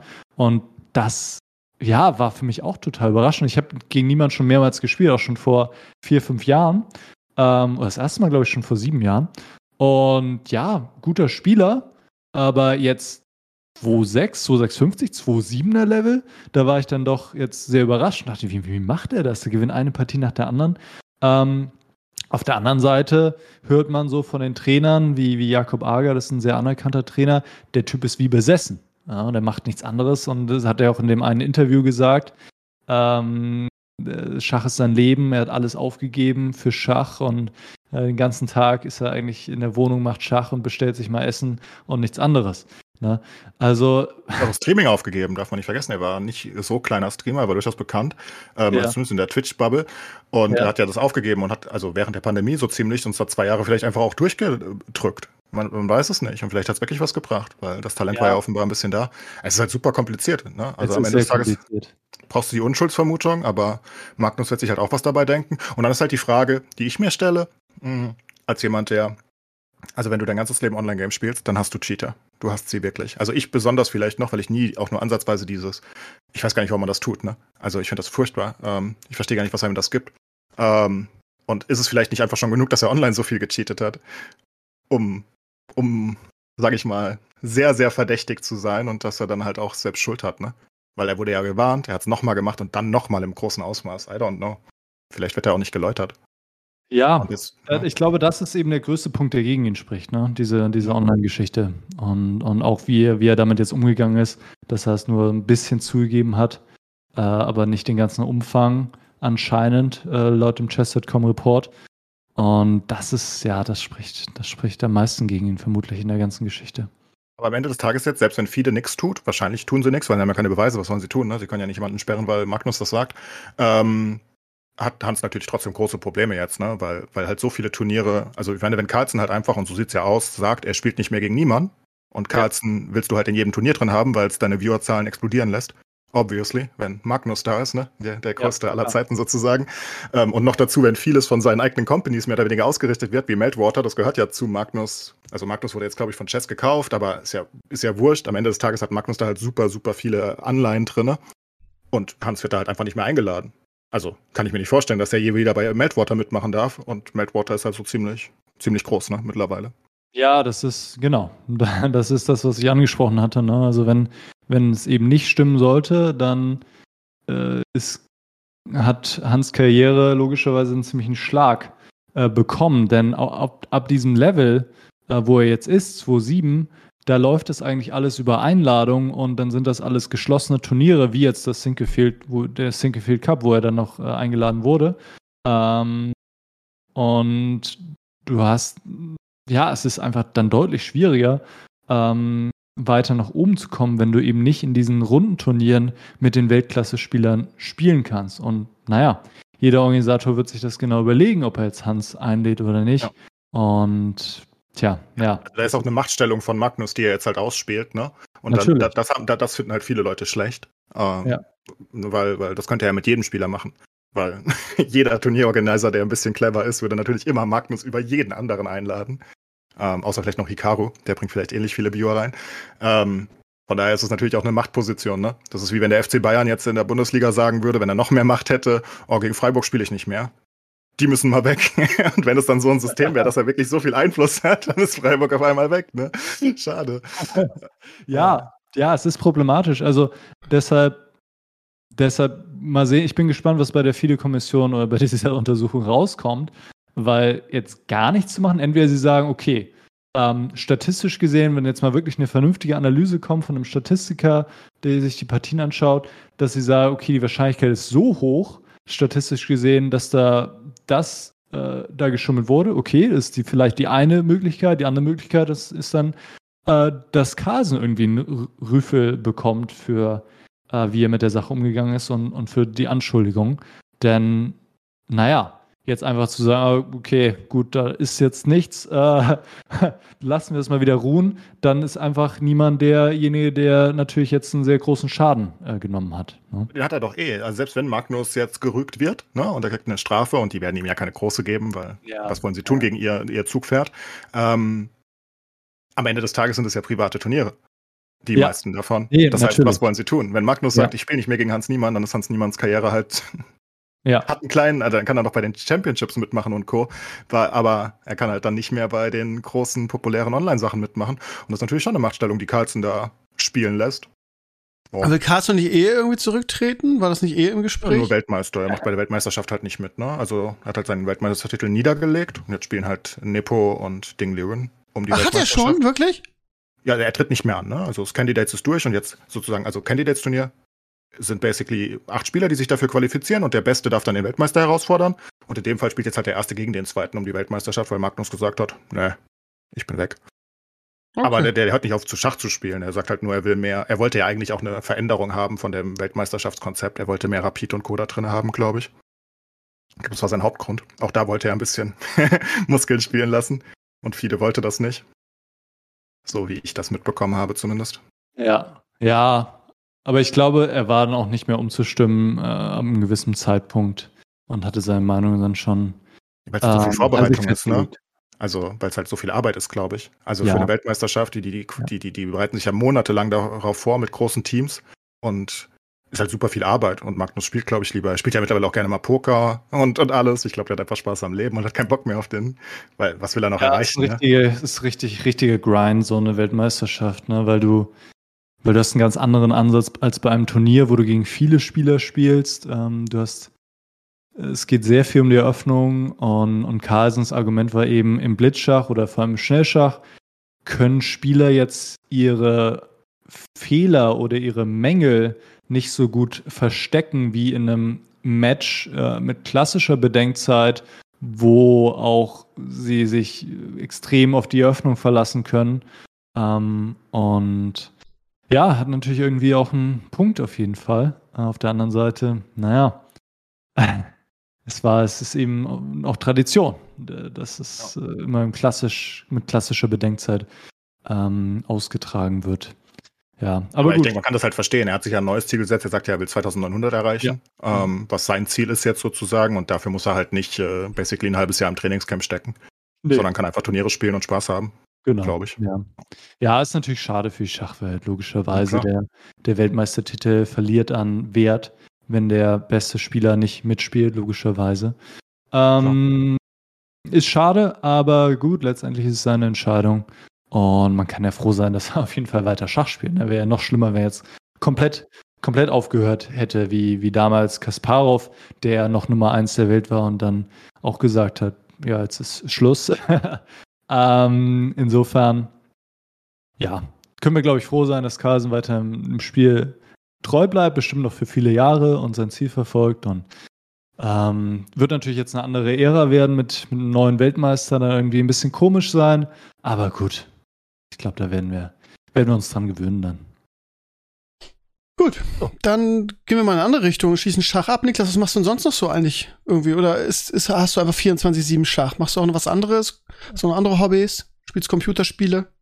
Ähm, ja, ich habe andere Hobbys, aber es ist schon sehr viel Schach in meinem Leben. Also vor allem, da es sowohl Business ist, als auch eben jetzt Turniere oder Ligaspiele und so weiter und so fort. Aber ansonsten mache ich sehr gerne Sport. Also so Ballsportabend bin ich immer dabei, ob das jetzt Fußball, Basketball ist, Tischtennis äh, habe ich jetzt hier ein bisschen intensiver angefangen ähm, zu spielen. Oder auch, gut, Tennis habe ich lange nicht mehr gespielt, würde ich gerne, aber es in Deutschland äh, ein bisschen schwieriger. In den USA, wo ich studiert habe, da kann man einfach auf ein, auf ein Feld von der, von der Universität oder von der Highschool oder so gehen. Das ist kein Problem. In Deutschland muss man erstmal aufwendig einen Platz mieten. Mhm. Ähm, nee, Ballsportarten bin ich dabei. Sonst mache ich gerne Akro-Yoga, so Akrobatik und Yoga ist eine Mischung. Ähm, macht sehr viel Spaß. äh, sagt euch das was? Nee, noch nie gehört. Okay. Das ist ja, kann man sich so vorstellen. Einer ist quasi die Base, also liegt am Boden und der andere oder die andere ähm, ist dann auf den Füßen der, der Base und macht da verschiedene Positionen oder Poses oder gibt es richtige Sequenzen und Flows. Und ähm, ja, so, so Akrobatik, Partnerakrobatik. Und da kann man sehr viel machen und ja, macht mir sehr viel Spaß. Es ist ja irgendwie spielerisch und aber gleichzeitig auch anstrengend. Und man hat so gemeinsam ein Ziel, dass man jetzt eine bestimmte Pose oder einen bestimmten Flow ähm, durchmacht. Und ja, das mache ich seit ein paar Jahren, macht mir sehr viel Spaß. Also Sport bin ich, bin ich bei allem Möglichen zu haben. ähm, ja, ansonsten Krypto ein bisschen bin ich dabei. Oh, okay. okay. Spannend. Äh, Eve auch, aber wir haben alles verloren.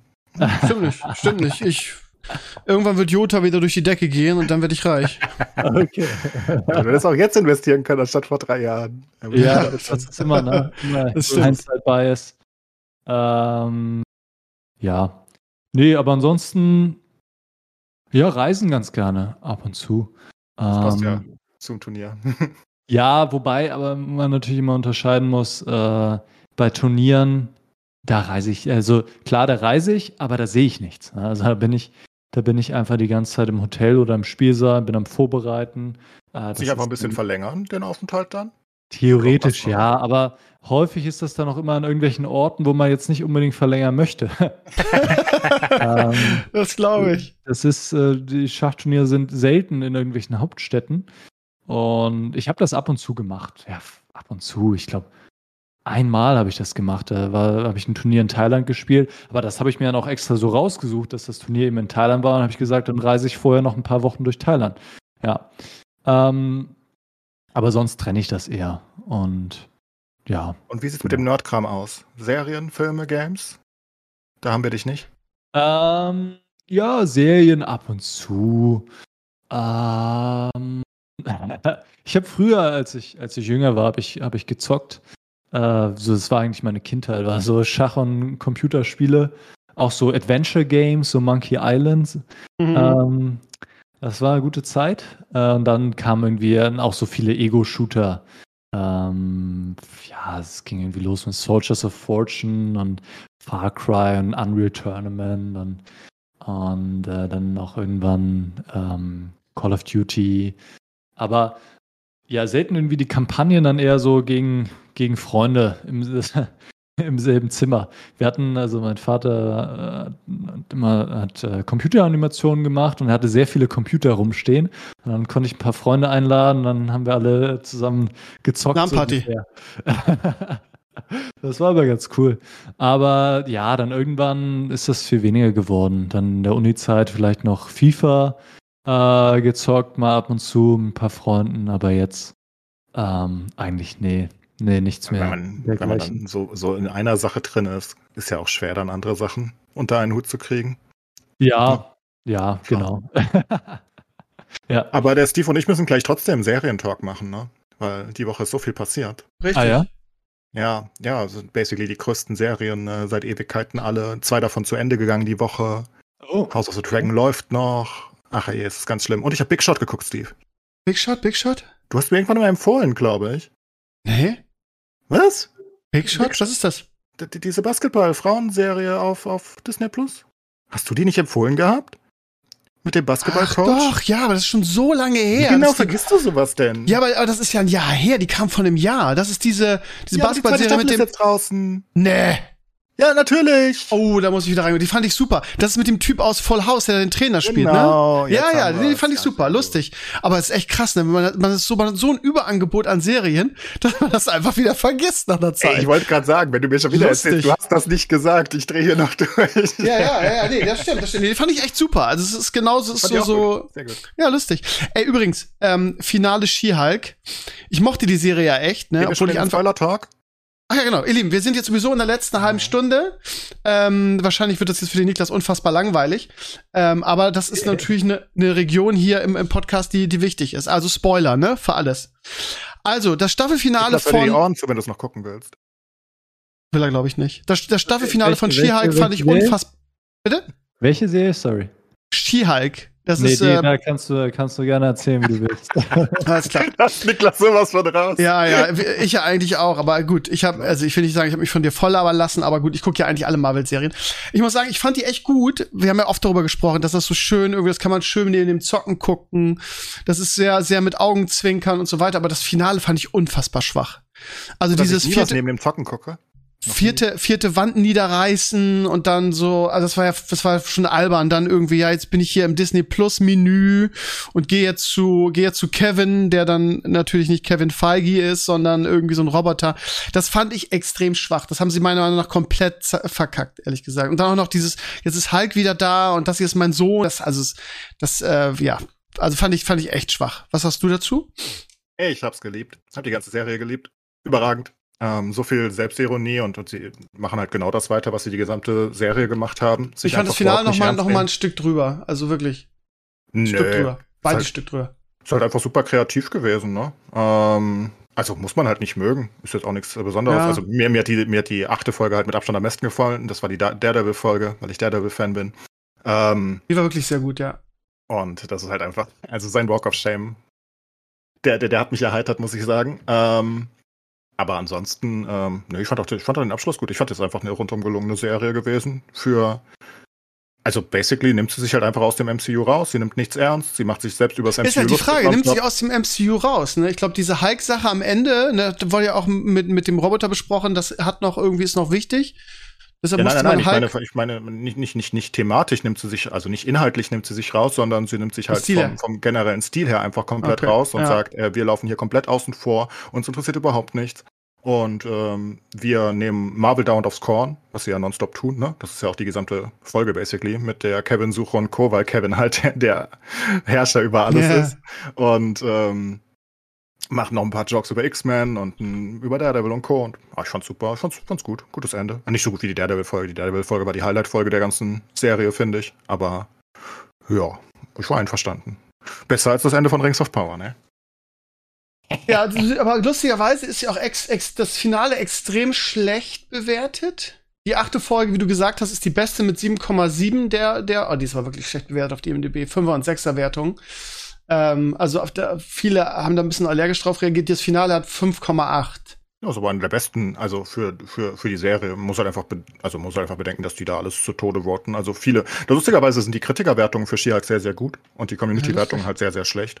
Ähm, keine Ahnung. Ich, ich kenne ja, halt okay. halt viele Leute aus meiner Community auch einfach, die es mögen. Ähm, ich, ich glaube, nicht, dass genau wir, äh, das, ich glaube, dass wir uns bei beim Herr der Ringe Finale sehr uneins sein werden. Ich habe ja deinen Kommentar auf meinem Blog schon gesehen dazu. Ja, aber das war nur, weil ähm, der so respektlos war gegen Azurios. Was soll denn das? Ach so. Das ja, das stimmt schon, das war schon ein bisschen. Der Miasma ist äh, sehr direkt immer in allem, ähm, aber eigentlich ein guter Kerl. Ähm, ja, ja. Was soll denn das? Er wirft Azurios vor, dass er, weiß nicht, er gibt ihm ja irgendwie persönliche Begriffe dazu. Das hat mich voll getiltet. Was soll denn sowas? Aber ich, ich glaube, er meint es eher so, so allgemein für alle irgendwie, die, dass jeder ein Filmkritiker sei. Ich glaube, so, so war es eher gemeint. Also ich glaube, der hat. Aber jeder darf ja auch ein Filmkritiker sein. Deswegen leben wir ja in einer freien Welt. Ja, ja, stimmt schon, du hast schon recht, aber hm. er darf dann halt auch sagen, dass ihn das nervt, dass jeder irgendwie. Ähm, ich ja. darf sagen, dass er mich nervt. Ja, klar, natürlich, keine Frage. Ich, ja, der war halt schon sehr direkt, der Kommentar, gebe ich dir recht, ja. Ja, fand das halt, fand das halt billig, eine Kritik damit abzutun, zu sagen, oh, der will so pseudo-intellektuell wirken und Co. Und generell kann man doch einfach gut oder schlecht sagen. Ja, was ist das für eine Welt? Wo, wo, wo jeder einfach nur sagt, ja, ich fand die Serie gut. Das ist meine Kritik. like, was? Ja, also, das, du, du hast schon recht. Du hast schon recht. Alle haben das Recht, das zu sagen, was sie wollen. absolut, du hast absolut recht. Ja, und du, du darfst wiederum sagen, dass du Scheiße findest. Das ist alles gut. Ja, ich, ich fand Azurios halt ähm, ähm, Kritik halt sehr, sehr passend in vielerlei Hinsicht.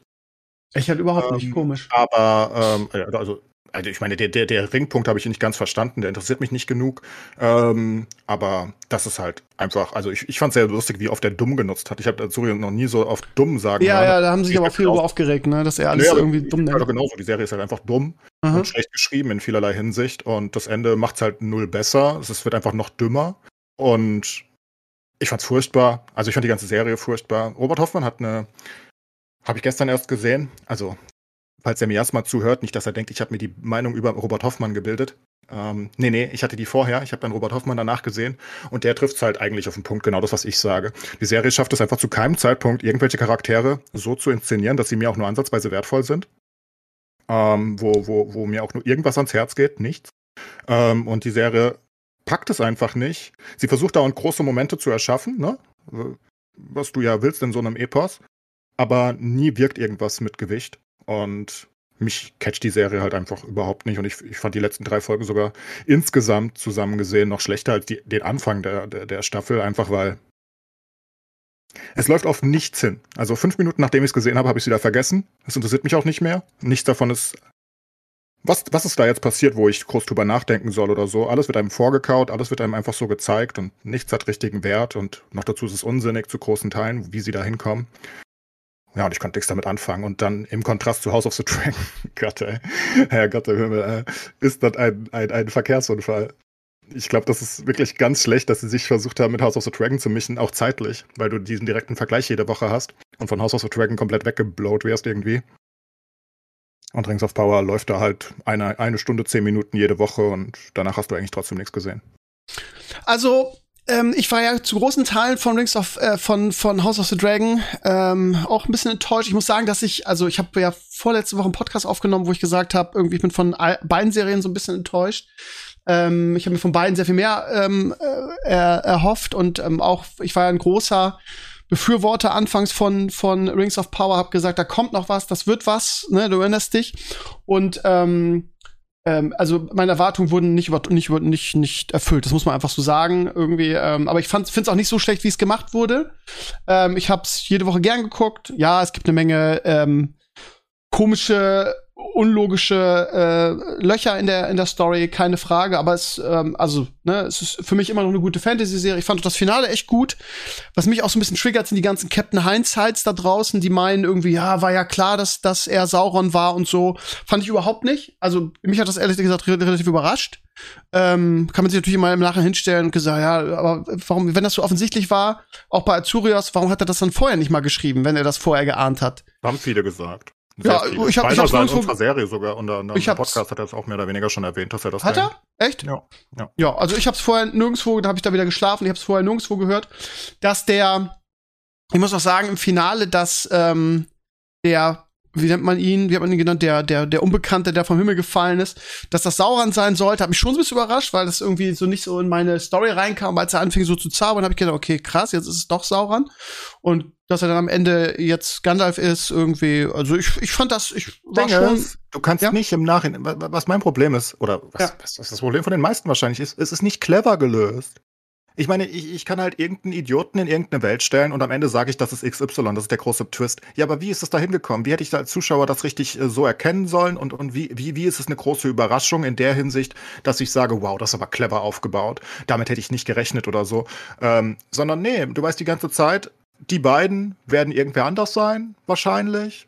Wer auch immer, ziehen sie sich halt wieder aus dem Hintern raus, werden sie sich irgendwas ausdenken, ja, meine Güte, aber es ist halt nicht so clever. Ne? Und das hat, einer deiner Kommentare in, äh, sehr gut geschrieben, ich weiß nicht mehr, wer es war, der sagte, es ist halt nicht clever gemacht, es ist nicht clever aufgebaut, weil alles davon aus Zufall besteht. Es ist nicht so, dass Sauron das gute, große Mastermind ist, was dahinter steckt und jetzt so ein riesiges Nee, was er getan hat, ist, er ist auf dem, auf dem Wasser rumgepaddelt, er konnte nicht wissen, dass da Galadriel rum äh. Das heißt, er hat Galadriel nicht gezielt gesucht. Warum paddelt er da rum? Keine Ahnung.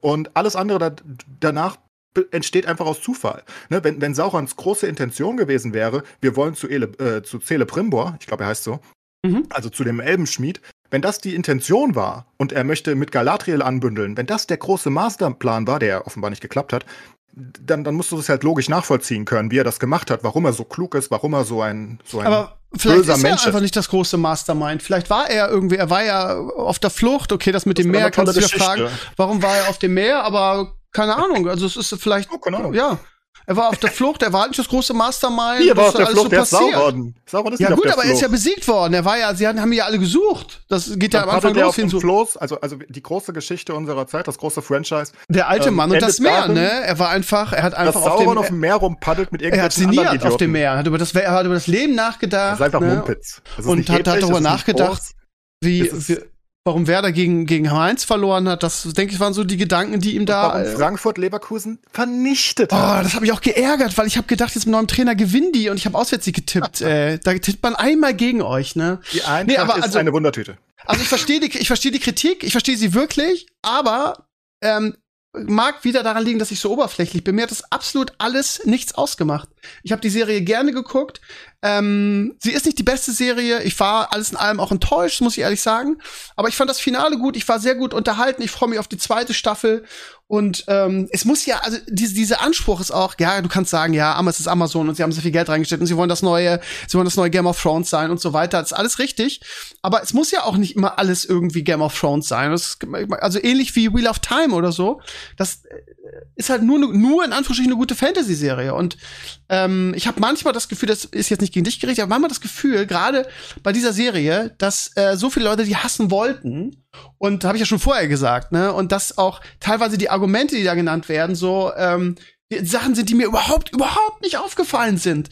Und wo Leute wirklich mit einem, mit mit Stift und einem Block vor dem Fernseher sitzen und sich die Sachen aufschreiben, um irgendwas zu haben, worüber sie sich aufregen können.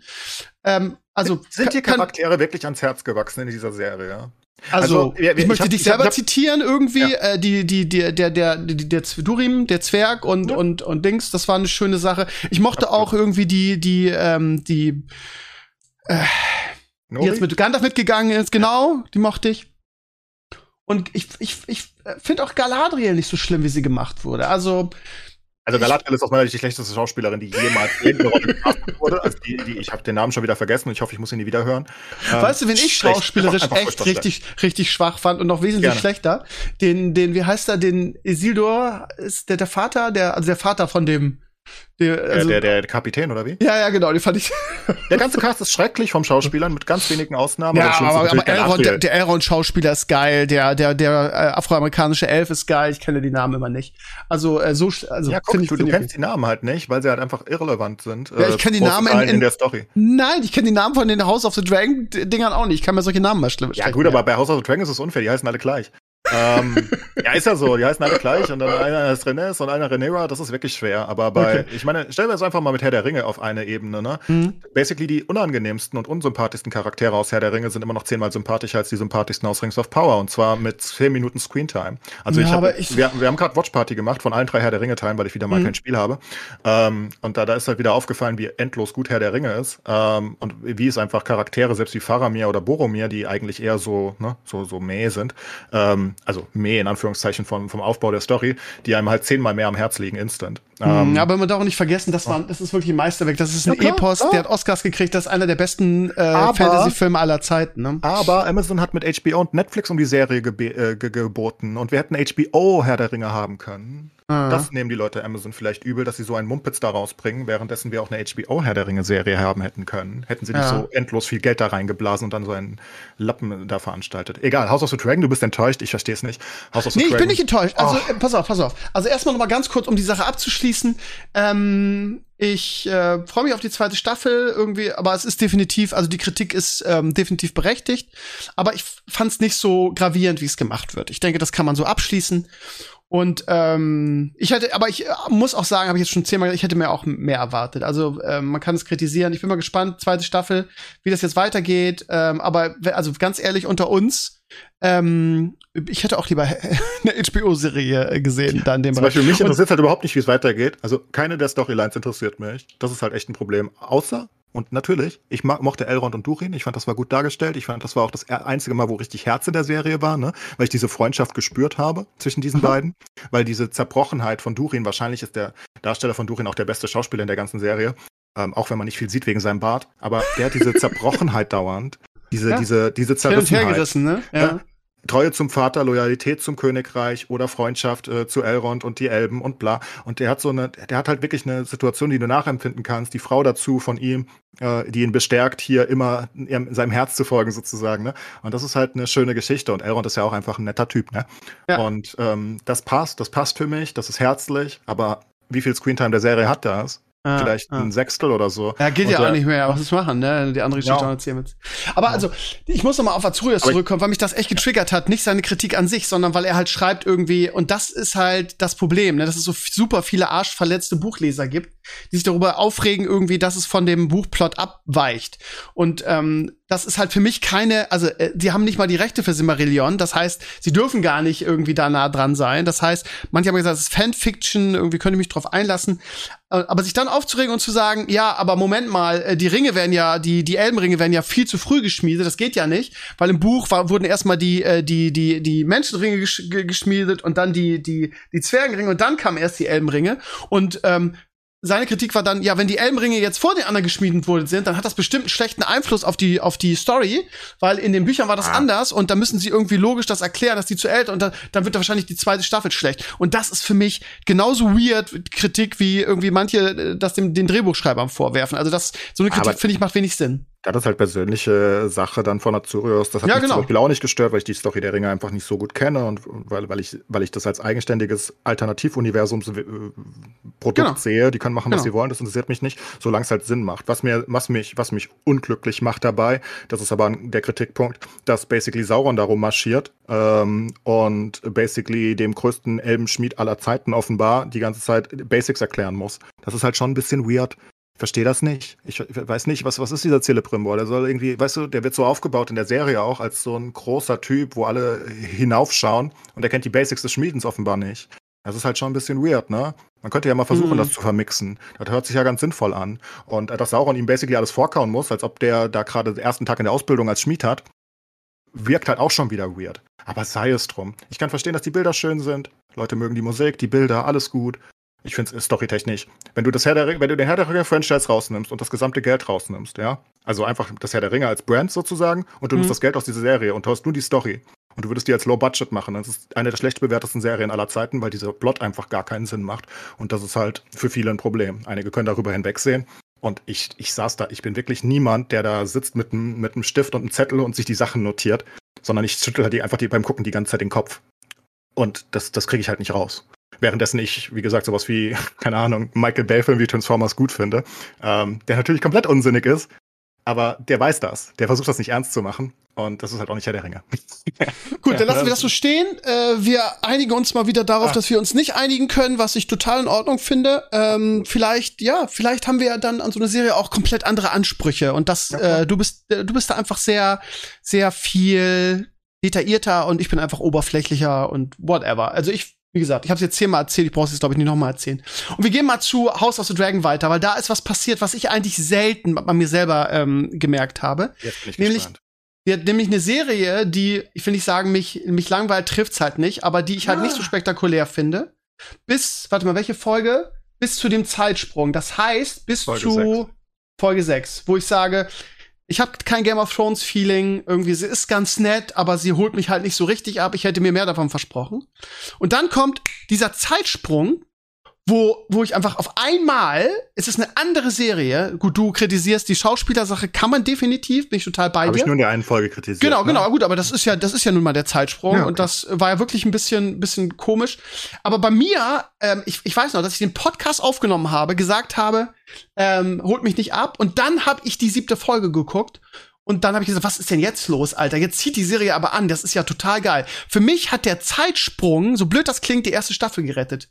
Und es geht ja so weiter. Also die letzten beiden Folgen, ich gucke gerade bei IMDb, sind auch die mit Abstand höchst bewertesten Folgen der der, der Staffel und das fand ich genauso. Und das hat so un, hat der Serie meiner Ansicht nach so unendlich gut getan, weil jetzt halt die, die, die Söhne dazukommen und eine ne ganz andere Dynamik entsteht und man jetzt, also ich jetzt, nicht Mann, ich, jetzt wieder dieses Game of Thrones Feeling habe irgendwie und beide versuchen irgendwie äh, um die Macht zu kämpfen und welche Familie wird's und wer wird's, diese Lager und das fand ich, fand, also ich fand die letzten beiden richtig fantastisch. Die siebte noch geiler als die achte. Achte ist nicht so, so richtig arg viel passiert, aber trotzdem extrem gut. Die acht übrigens übrigens, wo ich gerade sage, die ist, das nicht so viel passiert, ist die bestbewertete ähm, ähm, Folge der ganzen Staffel mit 9,4 Lord of the Tides. Und ich bin unglaublich. Ist die achte Folge im gesamten Game of Thrones Universum eine der allerbesten. Und da schließe ich alle Game of Thrones Staffeln ein. Okay, warum? Absolut Insanity. Also erstmal, wenn Viserys dafür keinen Emmy bekommt, dann habe ich keine fucking Ahnung, was los ist. Das ist eine der geilsten Schauspielleistungen, die ich je gesehen habe diese, also generell ist Viserys einfach die gesamte Serie schon so absurd insane gut, ähm, weil er, weil das ja so schwer ist, was er spielt. Ne, er spielt ja nicht irgendeinen Verrückten oder so, sondern er spielt einen König, der stark und gleichzeitig schwach ist. Mhm. Das ist ja super schwer, ne? Also er hat diese innere Zerrissenheit immer. Ich muss auch sagen, ne, die, Entschuldige ganz kurz, diese Szene, ja. als er da halb äh, sterbend da reinkommt, um seine Tochter zu retten. Also ich habe lange nicht mehr so eine Gänsehaut gehabt bei so einer Serie. Ne? Das war wirklich krass, ja. Die Musik wieder absolut on point, wie immer bei Game of Thrones Produkten. Und, und er, er kommt da reingeschlittert und das ist so eine lange Szene und, und, und alles hat so viel Druck wieder. Ne? Ich mochte ja auch die Hochzeitsfolge schon vor dem Zeitsprung. Ähm, aber ansonsten stimme ich recht, ne? Nach dem Zeitsprung ist natürlich alles noch viel geiler geworden. Also wenn man die sechste Folge, wenn man da, wenn man es erstmal verkraftet hat, in meinem Fall. Habe ich ja getan ab der siebten. Die siebte war insane und die achte fand ich noch insaner. Ähm, weil die siebte war Game of Thrones, Intrigen-Style und so weiter, cool. Die achte aber halt auch. Erstmal baut sie alles für die Zukunft auf, mit diesem, mit diesen ja. Verwechslung am Ende. Ja. Und ähm, ich habe noch ähm, danach, das war das erste Mal wieder, seit langer Zeit, dass ich wirklich was wir mal gesagt haben, ne, bei guten Serien, die Woche für Woche released werden, dass du danach recherchierst, dass du danach Sachen liest, Videos anguckst. Und ähm, ich habe das erste Mal überhaupt bei der ganzen Staffel dann Nerdkulturs Video angeguckt zu der Folge, weil der ja riesiger Game of Thrones und House ja. of the Dragon Fan ist. Ja. Und diese ganzen kleinen Sachen, die sie einbauen, die mir dann auch nicht immer auffallen. Ne? Zum Beispiel, dass die, nennen wir es mal böse Fraktion, also die Grünen um Alicent und Co., immer mhm. auf der Seite des kaputten Gesichts stehen. Immer das sind so Sachen, die ich so cool finde, dann im Nachhinein rauszufinden. Ähm, die wahrscheinlich auch unterbewusst so wirken, generell schon, weißt du? Also er hat mhm. ja die eine Seite des Gesichts, die komplett basically ja. zerstört ist. Ja. Und die andere, die halt normal ist noch. Und ähm, generell siehst du, alles sind immer auf der linken Seite von ihm. Oder Nee, auf seiner rechten Seite. Ja, sowas würde mir nie auffallen, ne? Und, krass. Ja, ja, aber das, ja. sowas für, für, für, fällt halt Nerdkultur auf. Und das ist auch beim Abendessen, was ja so geladen ist und so cool ja. ist. Und Viserys möchte eigentlich nur ein schönes Abendessen mit seinen Liebsten haben und alle anderen hassen sich wie die Pest. Von links auf rechts. Das ist großartig. Ist so viel Druck drin. Ja. Aber die, die, die Grünen, die sind halt immer auf der Seite des kaputten Gesichts, auch an der Endszene, ne? Ich meine, du siehst, Rhaenyra geht auf die gesunde Seite des Gesichts und alles sind auf die andere kann man jetzt mehr rein interpretieren, als man möchte. Ist auch nicht so wichtig, aber ich finde es halt lustig, dass ich das erste Mal wieder Lust drauf hatte, nachzurecherchieren und mehr über, weißt du, von so mhm. Leuten wie Nerdkultur, die da halt sich komplett reinsteigern und die, die wahrscheinlich wirklich mit einem Zettel und einem Stift da sitzen und jede Szene niederschreiben, ähm, was die dann da rauslesen. Und ähm, ich habe die Folge so geliebt und ich finde Reserves Performance absolut insane, diese gesamte ja. Serie lang. Ja. Ähm, absolute Insanity, wie er da hinschleicht, auch Damons Performance. Dann gibt es noch die Geschichte mit der Krone, die runterfällt, die offenbar nicht so geplant war nach Script sondern äh, die zufällig passiert ist. Und Damon, dass er sie aufgehoben hat, war auch Zufall und sie haben es einfach drin gelassen. Sowas ist immer sehr gut in, in, in, Serien und Filmen, wenn das passiert. Und das gibt dem Ganzen halt noch so viel mehr Wert, weil du ja weißt, wie die sich nicht gemocht haben eigentlich, ne? Und so Dings waren ja. und jetzt aber vereint stehen am Ende und Ah Gott, ich habe die Folge geliebt. Auch, auch wie sie, wie sie an seinem Bett steht, ne, und er so vor sich hin fantasiert und sie sagt irgendwie, also wie verlässlich sie auch ist und also das ist schon der absolute Wahnsinn. Ich fand, die, also mit viel, nicht viel passiert, meinte ich jetzt so kriegstechnisch, ne. Natürlich in der Folge ja. unfassbar viel passiert, aber nicht so eine Action wie jetzt irgendwie in der Folge vorher mit den Drachen und den, den Kämpfen Ups. der Jungs und so. Aber also die waren wirklich beide wirklich fantastisch und ich bin auch unfassbar gespannt jetzt auf die beiden, die noch kommen. Und ich ja. finde es so schön, dass man wieder eine Serie hat, die nicht nach sechs oder acht Folgen vorbei ist sondern die zehn Folgen hat, weil das finde ich persönlich so wichtig. Und es wurde jetzt auch bekannt, dass sie ja vier Staffeln machen wollen, a zehn Folgen. Das heißt, sie machen halt nicht das, was Game of Thrones gemacht hat, immer weniger. Und ich glaube, ich glaube, also ich bin wirklich optimistisch jetzt. Und die, ich war lange wirklich nicht optimistisch, was die Serie angeht, aber sie hat es geschafft, mich wirklich also das ist wieder so eine Serie, ne, wie wie auch als ich angefangen habe. Ähm, äh, wie heißt die Serie? Ähm, die Kultserie mit mit Eisen Dingsbums, die der der Crack der der mein Gott. Breaking Was Bad. Ist los? Entschuldige, Entschuldige. Bad. Breaking Bad. Wo, ähm, wo alle gesagt haben, guck mal, du musst durchhalten, du musst durchhalten, die wird richtig, richtig geil. Und ich sie geguckt habe und geguckt habe und geguckt habe, an Staffel, an Staffel. Und ich war nie so richtig begeistert. Aber es gibt solche Serien, wo du, wo du erstmal dabei bleiben musst und dann richtig geil wird. Und jeder, der diese Serie gucken wird und ich dem das empfehlen werde, dem werde ich sagen, halte durch. Das wird ab sieben, ab Folge sieben geht es richtig ab. So muss man sagen, so dass die meisten anderen Leute die ersten fünf Folgen auch nicht so schlecht fanden wie Steve, ne? Also, ja, das ist halt subjektiv auch dann, schon ne? sehr beliebt. Ja, ich sag's nur, das ist nicht. Ja, die haben auch gute Noten, ne? Die sind, das sind Achterbewertungen auf, auf ja, IMDb. Die also, mega. Die, die war, also, ja gut, aber das ist so eine Geschmackssache, ne? Also ich, mich ja. haben sie nicht so abgeholt, ich war ein bisschen enttäuscht. Ähm, aber jetzt ist es der absolute Wahnsinn. Und vor allem das Geile ist, wenn du bei IMDb guckst, ne? Die Folge, die heute nachkommt, The Green Council, ist jetzt kein oh Spoiler. das hört sich schon so an, ey. The Green Council, ja, da wird, wird, also da wird, oh. die, allein, allein die Titel der beiden Folgen. Neun ja. ist The Green Council, zehn ist The Black Queen. So, da kriegt schon eine Gänsehaut. Ja. Für, für alle, die es nicht wissen, die neunten Folgen von Game of Thrones sind sehr, sehr häufig die absoluten Highlight-Folgen. also das Geil ist, pass auch auf, manchmal die zehnten, aber pass auf, pass auf. Wenn du auf die MDB guckst, dann sind da 500 Leute, die es schon gesehen haben. Ja, es kann natürlich Fake-Bewertung sein, das glaube ich aber nicht, weil immer Presse manchmal sowas vorher gucken darf. Bei Nerdkultur sieht man das nämlich auch immer. Da sieht man nämlich immer, ich habe die schon geguckt. Ich weiß nicht wie, aber die, die können die auf jeden Fall schon gucken. Und die von den 500 Leuten, die hat eine 10,0 Bewertung jetzt. Ich weiß nicht, ob das wirklich, ob das was bedeutet oder nicht, aber ich kann mir vorstellen, als Game of Thrones Gucker und äh, ja, beste Serie aller Zeiten. vorstellen nach dem Aufbau für diese ja, Folge. Ja, ja, das wird der Oberhammer. Das heißt, ihr, ihr Lieben, äh, ihr hört den Podcast jetzt, manche hören ihn schon Montag. Nehmt euch viel Zeit und Freude. Diese Folge, die wird insane werden, kann ich euch jetzt schon sagen. Und ich freue mich wahnsinnig drauf.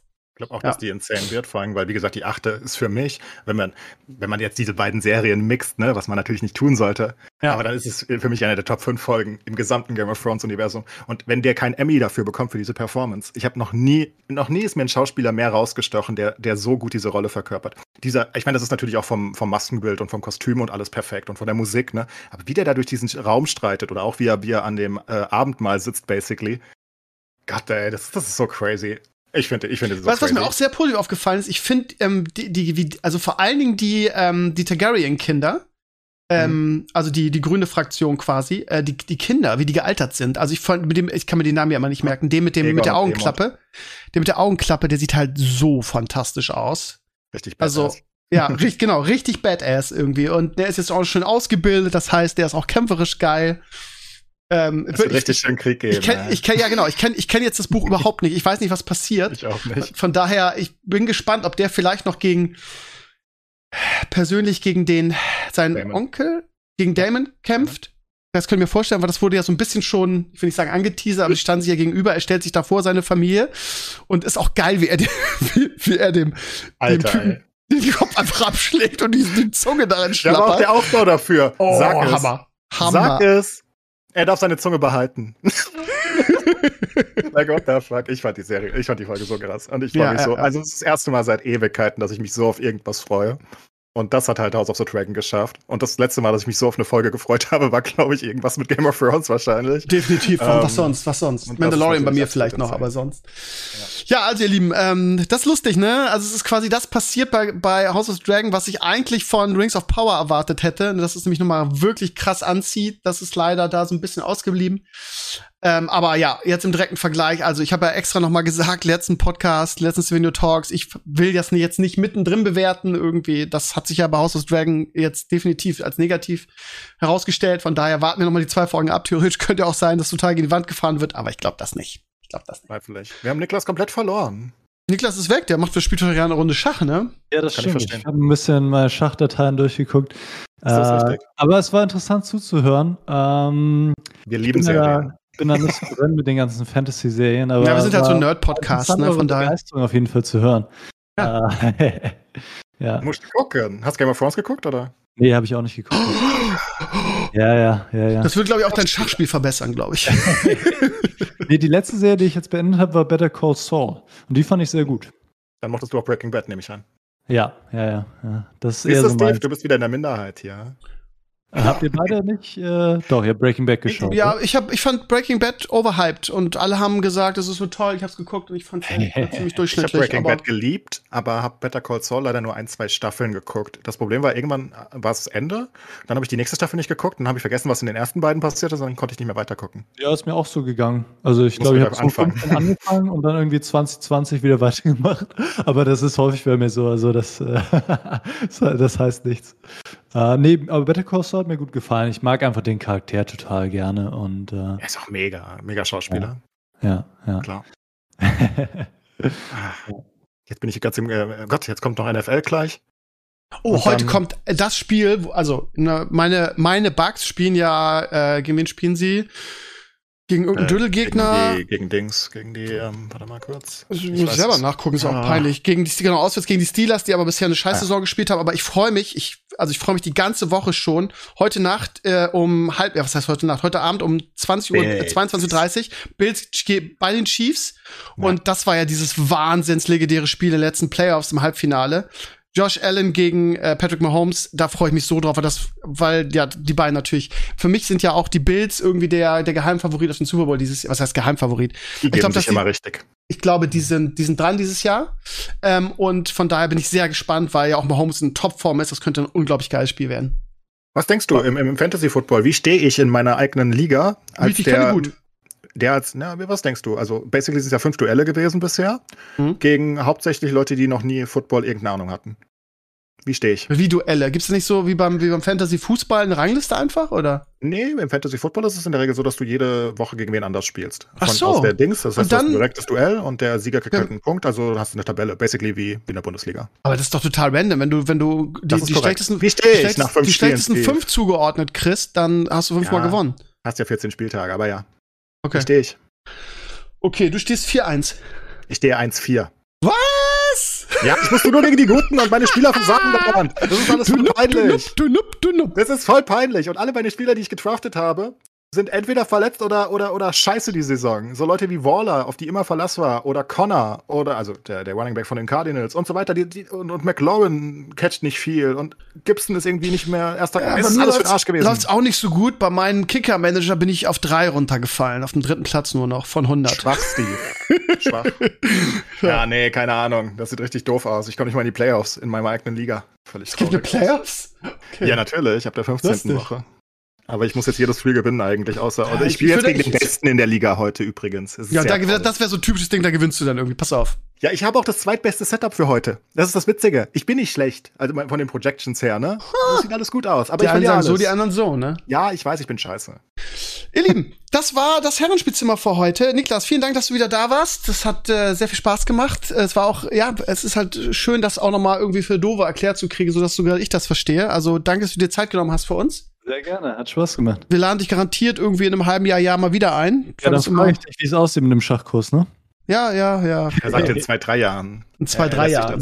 Ich, dafür muss Leo größer werden, damit ich ein bisschen mehr Zeit habe und mein Leben wieder zurückkriege. Zeit Alter, mach, mach doch dein Kind zum Schachmeister. Nee, mein Kind ist Fußballer. Also der, der ist, der ist drei. Ja gut, das sucht sich das Kind ja selber aus. Ich habe da keinen Einfluss drauf, ne? Der spielt ah, ja. unglaublich gerne Fußball und der hat einen Schuss, den haben manche mit zehn noch nicht. Der schießt mich teilweise mit ins Tor.